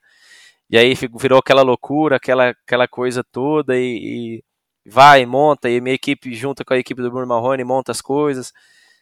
E aí, cara, o Bruno saiu de Uberlândia e a assessoria tinha esquecido de avisar pro Bruno que o show ia ter que mudar pra, tipo assim, meia-noite, que nós ia começar às 10 e que, tipo assim, tava montando o palco ainda, o Bruno já chegou no camarim, cara. Caramba. Porque o Thiago avisou a assessoria, algo assim, a assessoria não passou pro, pro, pro Bruno, e o Bruno entrou no carro em Uberlândia e saiu dirigindo e chegou em Perdiz. Aí o Bruno, de boa, no camarim, pô, é coisa que acontece, o cara é antigo de estrada também, sabe que tá sujeito a tudo. E eles têm uma confiança muito grande no Thiago também, o Thiago é um ótimo profissional, sabe que não é por querer, que foi uma situação muito atípica. E aí o Bruno, o Bruno Cheguei com o Hugo e com o Guilherme no camarim, assim, umas oito e pouquinho, nove horas para começar o show. O Bruno já tava no camarim. Aí, de repente, o, o segurança, eu tô na porta do camarim do Guilherme, o segurança do Bruno Marrone falou assim, ó, Matheus, falei eu, ele, deixa eu te falar, vem aqui no camarim que o Thiago e o Bruno estão te chamando aqui. Falei, assim, cara, Thiago e o Bruno me chamando. Tipo assim, eu idolatrando, ídolo do, Thiago, meu ídolo na produção, Bruno, meu ídolo como artista, assim. E aí, Bruno, entrei no camarim assim, o Bruno, cadê os meninos? Cadê os meninos? Vamos, chama eles aqui, traz eles aqui, eu quero, quero combinar um negócio com eles e tal. Aí fui lá, falei, cara, fui no camarim, falei, cara, o Bruno tá chamando vocês lá no camarim, que ele quer, quer fazer tipo um festival, tipo um amigos, tocar junto, porque o Bruno não queria fazer o show meia-noite, entendeu? Ele já tava lá há tanto tempo. Aí os gringos falaram, ah, tá zoando, né? Eu falei, cara, verdade, vamos lá. Aí chegamos lá, o Bruno falou: não, vamos fazer junto o show. A gente canta uma, vocês cantam outra, aí vai cantando, vai cada um canta uma, a gente faz o show junto, tudo. E assim aconteceu, cara, e foi muito bacana. Foi uma situação que eu achei muito bacana, assim, uma situação positiva e, e legal que aconteceu dessa de tocar junto com o Bruno Marrone, junto no palco, e foi bem bacana, cara. Quem sabe nasce um projeto aí, né? Quem sabe, quem sabe. Quem sabe nasce um... Mas é assim, o Bruno levou bem de boa, né, cara? Não acontece esse tipo de situação. É, e cara, é, é isso aí vai muito pro, pro, pra produção, a gente volta pra produção, né? Os caras têm confiança no, no produtor que tem, sabe que o cara tem cacife para fazer, conduzir as coisas de maneira correta. Então, o que se aconteceu é porque não tinha jeito de acontecer, de não acontecer diferente. Então, o artista fica tranquilo. Eu acho que um dos grandes papéis do produtor hoje é deixar o artista tranquilo, né? O artista não tem que saber do problema, cara. Ele tem que saber do problema só depois que aconteceu e foi resolvido. Só para ele ficar ciente. Nosso trabalho é, é filtrar e resolver e dar tranquilidade pro cara só subir no palco e cantar, entendeu? Principal Isso. função do produtor. Exatamente. E, e fala uma coisa, quando você tá na, quando você tá na estrada, assim, só para quem tá, tá. ouvindo, tá. né? O que, que você carrega com você, assim, que é, é, a minha. Tem gente que tem a maleta, né? Que tem um monte de coisa, assim. Que que é, quais são os itens mais úteis, né? Quando você tá, tá na estrada, que você usa mais, assim, hum. que, que todo produtor tem que ter? Cara, eu acho que todo produtor o item mais básico já é a lanterna e o rádio comunicador, né? Não tem jeito. é a lanterna achei, e o rádio comunicador. Achei que, você, achei que, você, ia falar cortesia no bolso. É. A cortesia era um item indispensável antes da pandemia, mas depois da pandemia a gente está revendo isso, né? Mas enfim, cara, eu, eu carrego comigo é além do telefone, que é o principal instrumento de trabalho do produtor, né? Porque tudo você resolve por ele hoje, tudo é pelo telefone, pelo telefone, pelo notebook. É, cara, a lanterna, o rádio comunicador ali, você tem que meio que pensar em tudo que o seu artista usa. Hoje, hoje como os meninos têm os assessores junto com eles, né? O André e o Mateusão, que são dois grandes amigos meus, parceiros de trabalho, são meus braços direito, esquerdo, perna, pescoço. Fica muito menos, muito menos coisa para o pro produtor carregar, né? Fica muito. diminuiu bastante isso hoje, porque hoje tem um assessor para entender a necessidade do artista na estrada. Mas é basicamente isso, cara. É mais como a gente, a produção geral faz mais a faz mais a parte da, da a parte pensante da coisa, apesar de meter a mão na massa junto, que é importante para esse exemplo para a galera. E basicamente é isso. A gente carrega no caminhão, né? A gente anda com o nosso caminhão, anda, tem uma, tem um, tem um armário que tem tudo que precisa ali na questão de produção, de tudo, até remédio, tudo. Com certeza. Você tem que carregar tudo. Você tem que ter a sua casa na estrada, entendeu? Você tem que carregar tudo que precisar. Fala, né? O pessoal fala muito, ah, aquele produtor, aquele um de mochilinha ali, ó. Tá. É, cara, carrega a mochila. É só aquele procurar um... o cara que tá de mochila. O, cara, aquele, o que eu quero saber de você, qual foi o seu maior erro, assim, que você já cometeu, assim, na tua carreira, né? Que você hoje olha para trás e fala assim, pô, isso daqui eu cometia, mas é pela uma falta de conhecimento também, é. tá? É, muitas vezes a gente não sabe exatamente como fazer e por mais que você tenha boa intenção de realizar uma atividade, você acaba errando, né? Mas graças uhum. a Deus a gente aprende muito. Então, assim, um dos seus maiores, o seu maior erro e o seu maior aprendizado nessa, nessa carreira. Eu acho que quem vai cair na estrada tem que ter ciência que vai errar muito e que o errar não é não não não não se condene é o que vai te levar a aprender coisas novas. Eu acho que o importante é você não você não pode se, se crucificar por errar. Você não pode errar de novo na mesma coisa mas errar é natural. É, tem que aprender com o seu erro. É o que eu carrego comigo também. Cara eu acho que é, tem muitos erros, né? Principalmente por ser muito novo e ter uma responsabilidade muito grande nas costas. Cometi muitos erros, sim. Mas eu acho que os, os, o principal, assim, o que, o que marca mais é levar as coisas nas. Você tem que sempre ter programação nas coisas. Você não pode achar que vai chegar na cidade que lá você resolve, entendeu? Hum. Eu acho que você tem que sempre andar dois passos à frente do resto da galera. Então acho que teve uma época que, que eu não estava tão acostumado com a pegada de shows, muitos shows um atrás do outro, que eu não estava tirando aquele tempo para me programar antes, para já chegar na cidade com tudo batido, entendeu? E errei com isso, sofri com isso, passei perrengue por isso, mas hoje não sou não não erro mais, né? E eu acho que que até uma dica que eu dou, não não não deixe para resolver no, no dia Ande sempre à frente da galera.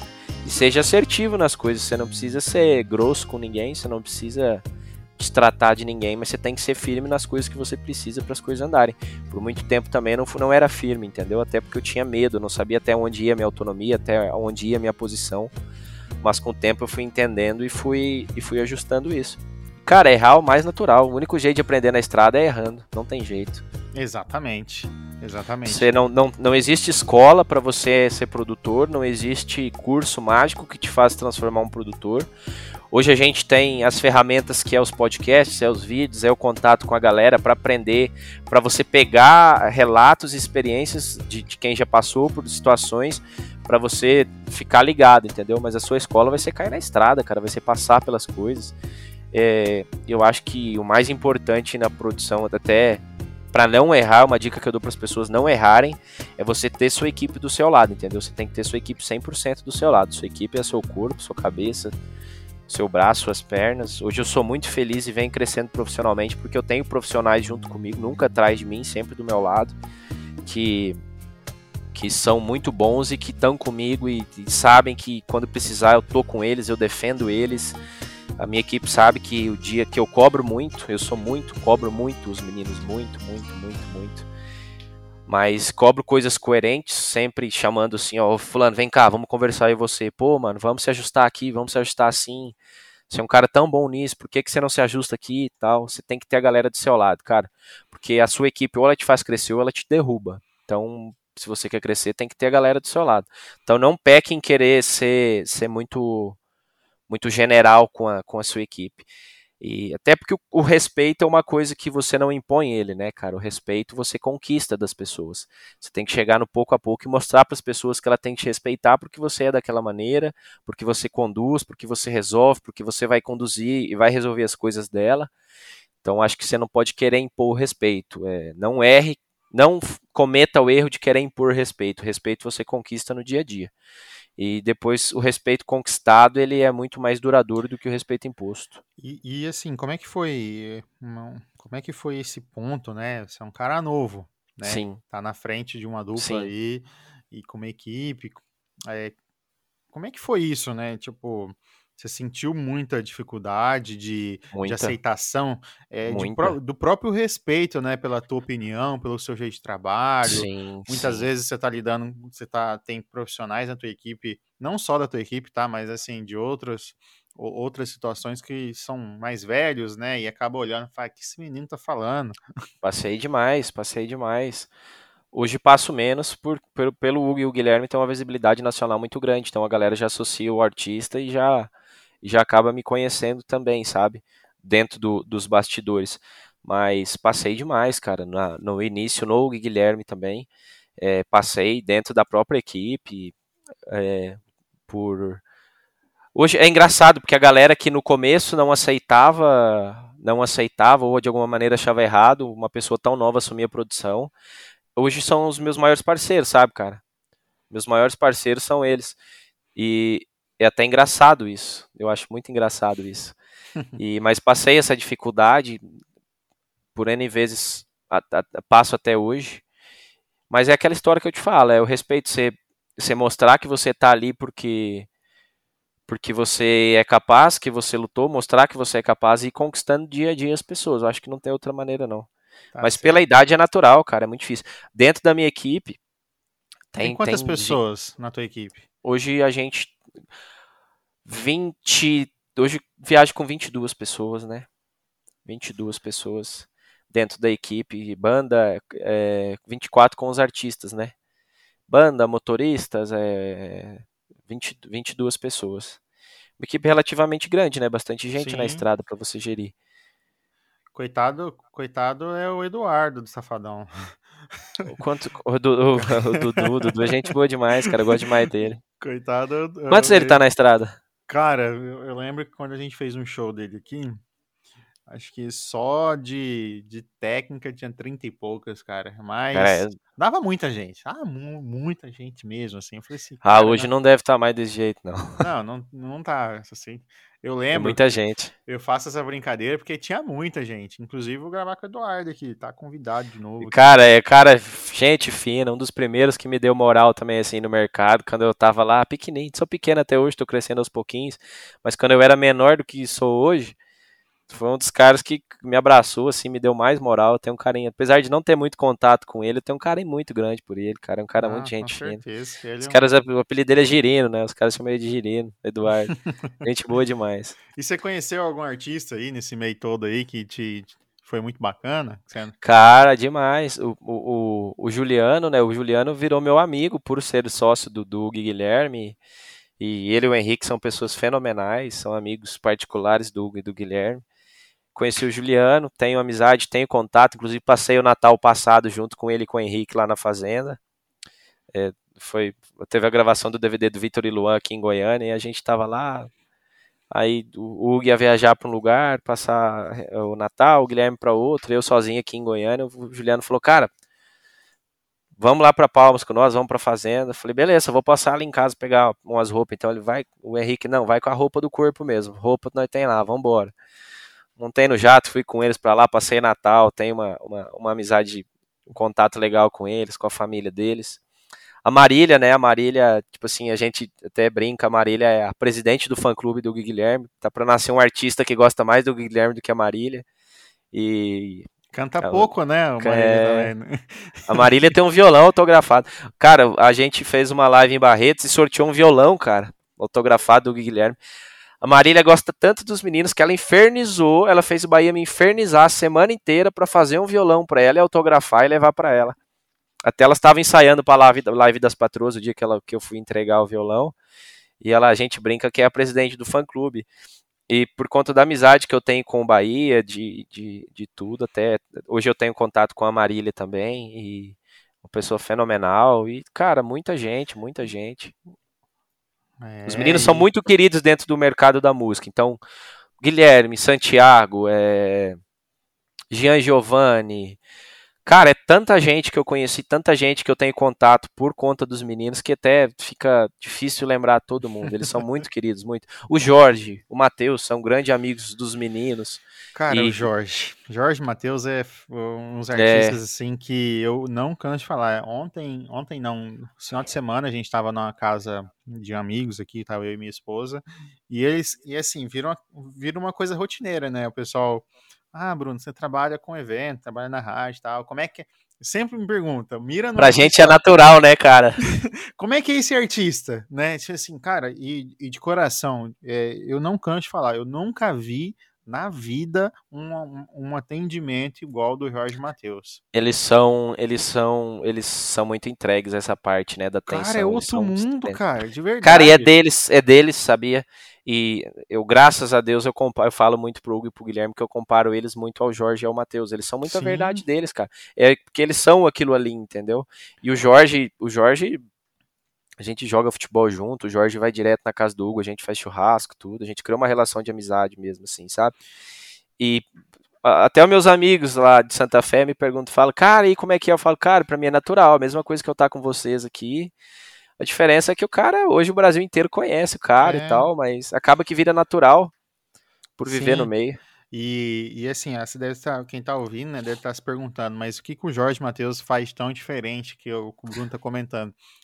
Pessoal, é o seguinte, eles, para começar, atendimento de fã. Atendimento de fã, eu nunca vi na vida você ficar mais de um minuto ali dentro do camarim e fazer uma foto quando eu levei duas ouvintes aqui da, da, da, rádio, eu lembro exatamente, elas ficaram sete, quase sete minutos no camarim. É, Jorge, cara, mas, Jorge, é assim, eu achei exagerado, né? Mas, mas é, foi o momento dela. Segundo, segundo o Jorge e o Matheus, era o momento delas. E assim, elas sentiam a vontade de fazer o que quiser, assim, é, é, um, é uma coisa o surreal. É, Nunca vi. Os meninos, os meninos, a gente tem essa política também de de não ter um atendimento tão grande em volume, mas a gente cuidar muito da qualidade do atendimento pro fã que entra no camarim, entendeu? Exatamente, assim, não tô pra dizendo que, se, é... que, tem que virar bagunça, né, não é isso, mas é o que eu tenho de exemplo de alguns artistas, né, não, não, não vale a pena citar nomes, mas é assim, se acaba sendo uma coisa muito monótona, né, muito é... fria pro fã. Você Aí acaba que a pessoa perde o encanto, cara. Você muitas lá, vezes pô... perdeu, muitas vezes uhum. perdeu, cansei de, cansei de levar fã no camarim que saiu de lá, assim, decepcionado e a gente não tem o que falar. Falei, cara, não, é, vai fazer é, o quê, cara? Fazer o quê? Mas assim, é, são esses exemplos são bem menores, né? Graças a Deus tem muitos artistas assim que que atendem muito bem os fãs e, e fazem aquele momento especial, né? Eu lembro que eu tava falando, não, precisa chorar, não precisa fazer nada, o pessoal vai te atender bem, não adiantou nada, abriu o porta com a Maria, a menina, a, a menina ajoelhou, começou a chorar e é, a produção não se envolveu, eles foram muito atenciosos, conversar, da, conversar de tudo. Quando ela... a, gente, a gente busca isso, cara, porque é, é o momento, realmente, que nem você falou, é o momento da pessoa ali, é, ela não sabe quando ela vai ter oportunidade de novo de estar ali. E, cara, a gente tem que ter esse carinho, porque o que vai ser de, do artista sem o público, sem ele o fã. Ele luta tanto, né? O artista luta tanto. Luta tanto pra ter, cara, porque quando tem aí desfaz, não tem porquê. Você tem que tratar com amor, com carinho. E a gente, como produção, também tem que tratar com amor e com carinho, porque a gente depende do fã, depende do público, para alimentar o nosso artista, para fomentar o mercado do nosso artista, pra gente continuar tendo emprego, cara, ter, ter o nosso ganha-pão, entendeu? Então acho que que tem que tem que ter quem não quem não pensa dessa maneira ainda espero que pense um dia tem que ter essa atenção, tem que ter esse carinho, não precisa atender 200 pessoas, vai lá, atende 30, mas atende bem atendido, cara. Entendeu?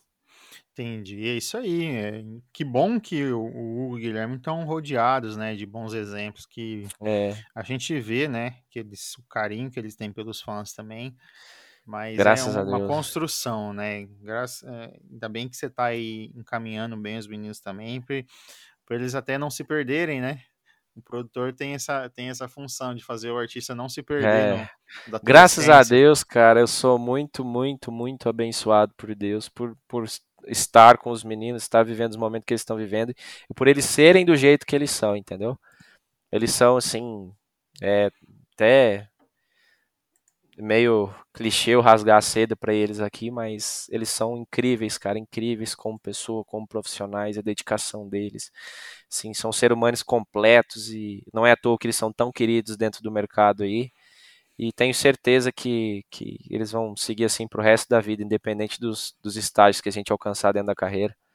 E eu busco também a, a, a eu, como produtor, e a nossa galera ter essa consciência, ter o pé no chão sempre para conduzir com com carinho e amor as coisas. É isso aí, Matheus.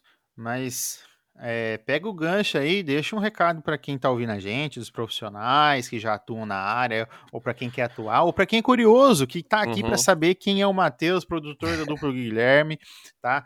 Tá aqui ouvindo a gente até, a, até agora. Aproveita e compartilhe esse podcast com seus amigos. Já deixa seu like aí na plataforma que você está ouvindo. A gente está em todas as plataformas digitais. Então, assim, comenta aí o que você está achando desse, desse podcast, desse episódio. Deixa a sua sugestão para os próximos. Quem você quer ouvir aqui, quem que é o produtor, quem que é o artista. A gente ainda vai fazer um especial com vários artistas aqui também. Mas é assim, é, a gente quer a tua opinião, né? E quer que você compartilhe com quem você acha que vai se interessar por esse conteúdo. Beleza. É, cara, pra galera que, que tá. Eu sei que o grande público que a gente tem é a galera entusiasta que tem vontade de entrar no mercado. Cara, acredite, vai, corre atrás da sua oportunidade, faça com carinho, que nem eu falei antes, por menor que seja a, a, a sua função, a sua atribuição ali do que você está fazendo, o seu evento, faça com carinho, cuida do seu artista regional, se você está aí na região lutando, faça com carinho, faz tudo com amor, é, que se você correr atrás, a oportunidade vai chegar. O nosso mercado está precisando de uma renovação, está precisando de novos profissionais, que a galera que está há tanto tempo aí precisa de um descanso também, precisa exercer outras funções do mercado, precisa se renovar.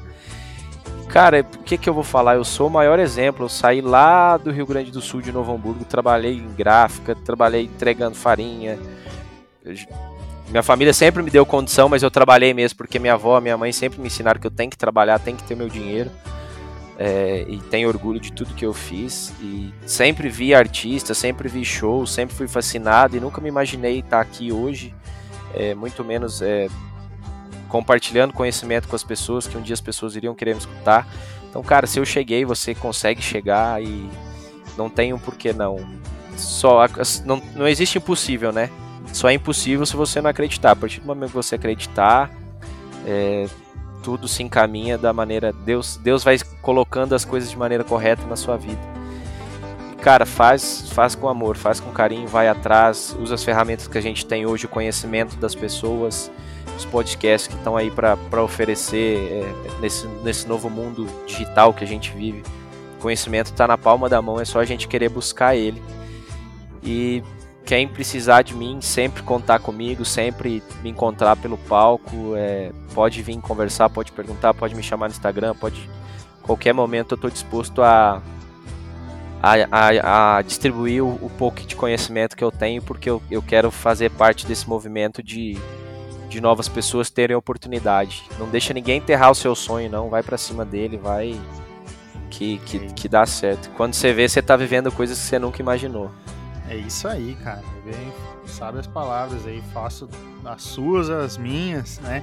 e eu, isso é muito bacana, né? De você procurar conteúdo, né? Eu lembro, eu lembro que te, é, essas palavras, quando você a gente conversou na primeira vez no Instagram, foi que na tua época não tinha isso, né? Não tinha é, esse não, conteúdo que a gente está criando aqui de uma não, forma. Não tinha. Agora tá aqui, cara, tá aqui, é só você compartilhar, é só você comentar, é só você... Eu lembro, cara, que, que o único, o único conteúdo que existia, assim, e, era, e ainda era, era o único, era bem feito, era pelo Hugo, cara, de Campo Grande, era o produtor, você lembra? Acho Sim. que o Hugo faz até hoje. Cara, e era o único conteúdo que você tinha na internet sobre produção sobre produção. O Hugo fez o, o, projeto lá, eu sou o produtor e tal. Era até uma iniciativa bacana da parte dele. Nunca tive nenhum tipo de contato com ele, conheço ele só pelo pelo, pelo, pelo material que ele tinha no YouTube mesmo. E, cara, da, da, da pandemia para cá, o, a gama de, de informação que, que começou a disseminar dentro do mercado da produção é tão grande, cara. A gente tem tantas ferramentas hoje aí, tem tanta gente legal é, oferecendo conhecimento. Você, por exemplo, cara, dispondo do seu tempo aí, do seu dia a dia, porque você tá, você não tem retorno, você só, só tá oferecendo conhecimento para as pessoas. Você não tem um patrocinador que vai lá te dar dinheiro, não tem nada. Você faz porque você ama e porque você quer disseminar o conteúdo, você quer disseminar a informação. Até parabéns por isso, fico muito feliz que tenham pessoas como você hoje, cara, que faz ah, isso. Cara, obrigado, viu? É exatamente, a gente está aqui para passar o conteúdo e, e assim, bater um papo com diversos produtores nacionais aí, aprender também, cara, isso aqui para mim é uma aula, né? É uma, é um, eu, eu, eu, eu, sempre falo com quem vem me perguntar, né, como é que é gravar um podcast, com, uhum. com diversos nomes, né? Eu lembro quando eu iniciei, já tinha uma lista de todo mundo que eu ia chamar, quem, e graças Sim. a Deus, todos eles que eu convidei já todos já gravaram, tem uma lista Sim. que vão gravar ainda. E assim, você receber um feedback desse pessoal, o pessoal ouvir, compartilhar, é bem bacana. Tem vários produtores, artistas que comentam assim. Eu lembro que no dia que eu iniciei o projeto, o pessoal começou a seguir, começou a comentar, falei assim, meu Deus, uma ideia que surgiu do nada. Assim, o nosso legal. mercado, quando ele se une, cara, o mercado da produção, quando ele pega um na mão do outro, a gente é muito forte, cara, muito forte, dissemina as coisas muito rápido e, e, e, e peço a Deus que a gente continue com essa vibe que tá de todo mundo junto, todo mundo unido, entendeu? Oh, mas, Matheus, vamos fazer uma brincadeira aqui. Eu sei que é de, de, última hora. Vamos. Para quem, tá, quem tá ouvindo a gente ali, você acha. Vamos, vamos sortear um, sei lá, um, um, o que, que você tem? Um kit aí, sei lá, CD, DVD dos meninos, a gente consegue. Vamos sortear CD, DVD, um copo, toalhinha, autografado. Ah, Top. Vamos fazer. Vamos fazer como então? Você escolhe uma frase-chave. É, infelizmente, é, assim, infelizmente só vai ser para quem está acompanhando aqui até, esse, é. até agora, né? Então a gente vamos pensar numa frase ou numa palavra. Quem está ouvindo a gente tem que compartilhar esse, é, compartilhar nos seus stories, marcando a gente, tá? Depois a gente vai passar o arroba e, com, e comentar na postagem desse podcast quando a gente lançar, viu? Comentar o que, você acha. Vamos... Acho perfeito. Que, de que maneira que você quer fazer? Você quer remeter ao podcast mesmo, ao Guilherme? Como que é, vamos falar, vamos fazer assim. A pessoa tem que comentar o, é, o Guilherme no pelo. Pode ser. Pode ser? É, Pode é, ser. É, é, um dos principais trabalhos, né? Uma hashtag, Isso. hashtag. Não, não tem só hashtag fácil, né? Pode ser uma hashtag só no pelo. Né? Pode ser. Então tá, pessoal. Você que está ouvindo a gente, tá? Ou marca o Staffcast BR, tá? No, no Stories. Marca o Matheus. Matheus, passa seu arroba agora aí pra gente. É arroba Matheus Erhart. Matheus com TH e o Erhart é E-R-H-A-R-T. É difícil, né? Ó, que nome chique, gente. Nome produtor importante.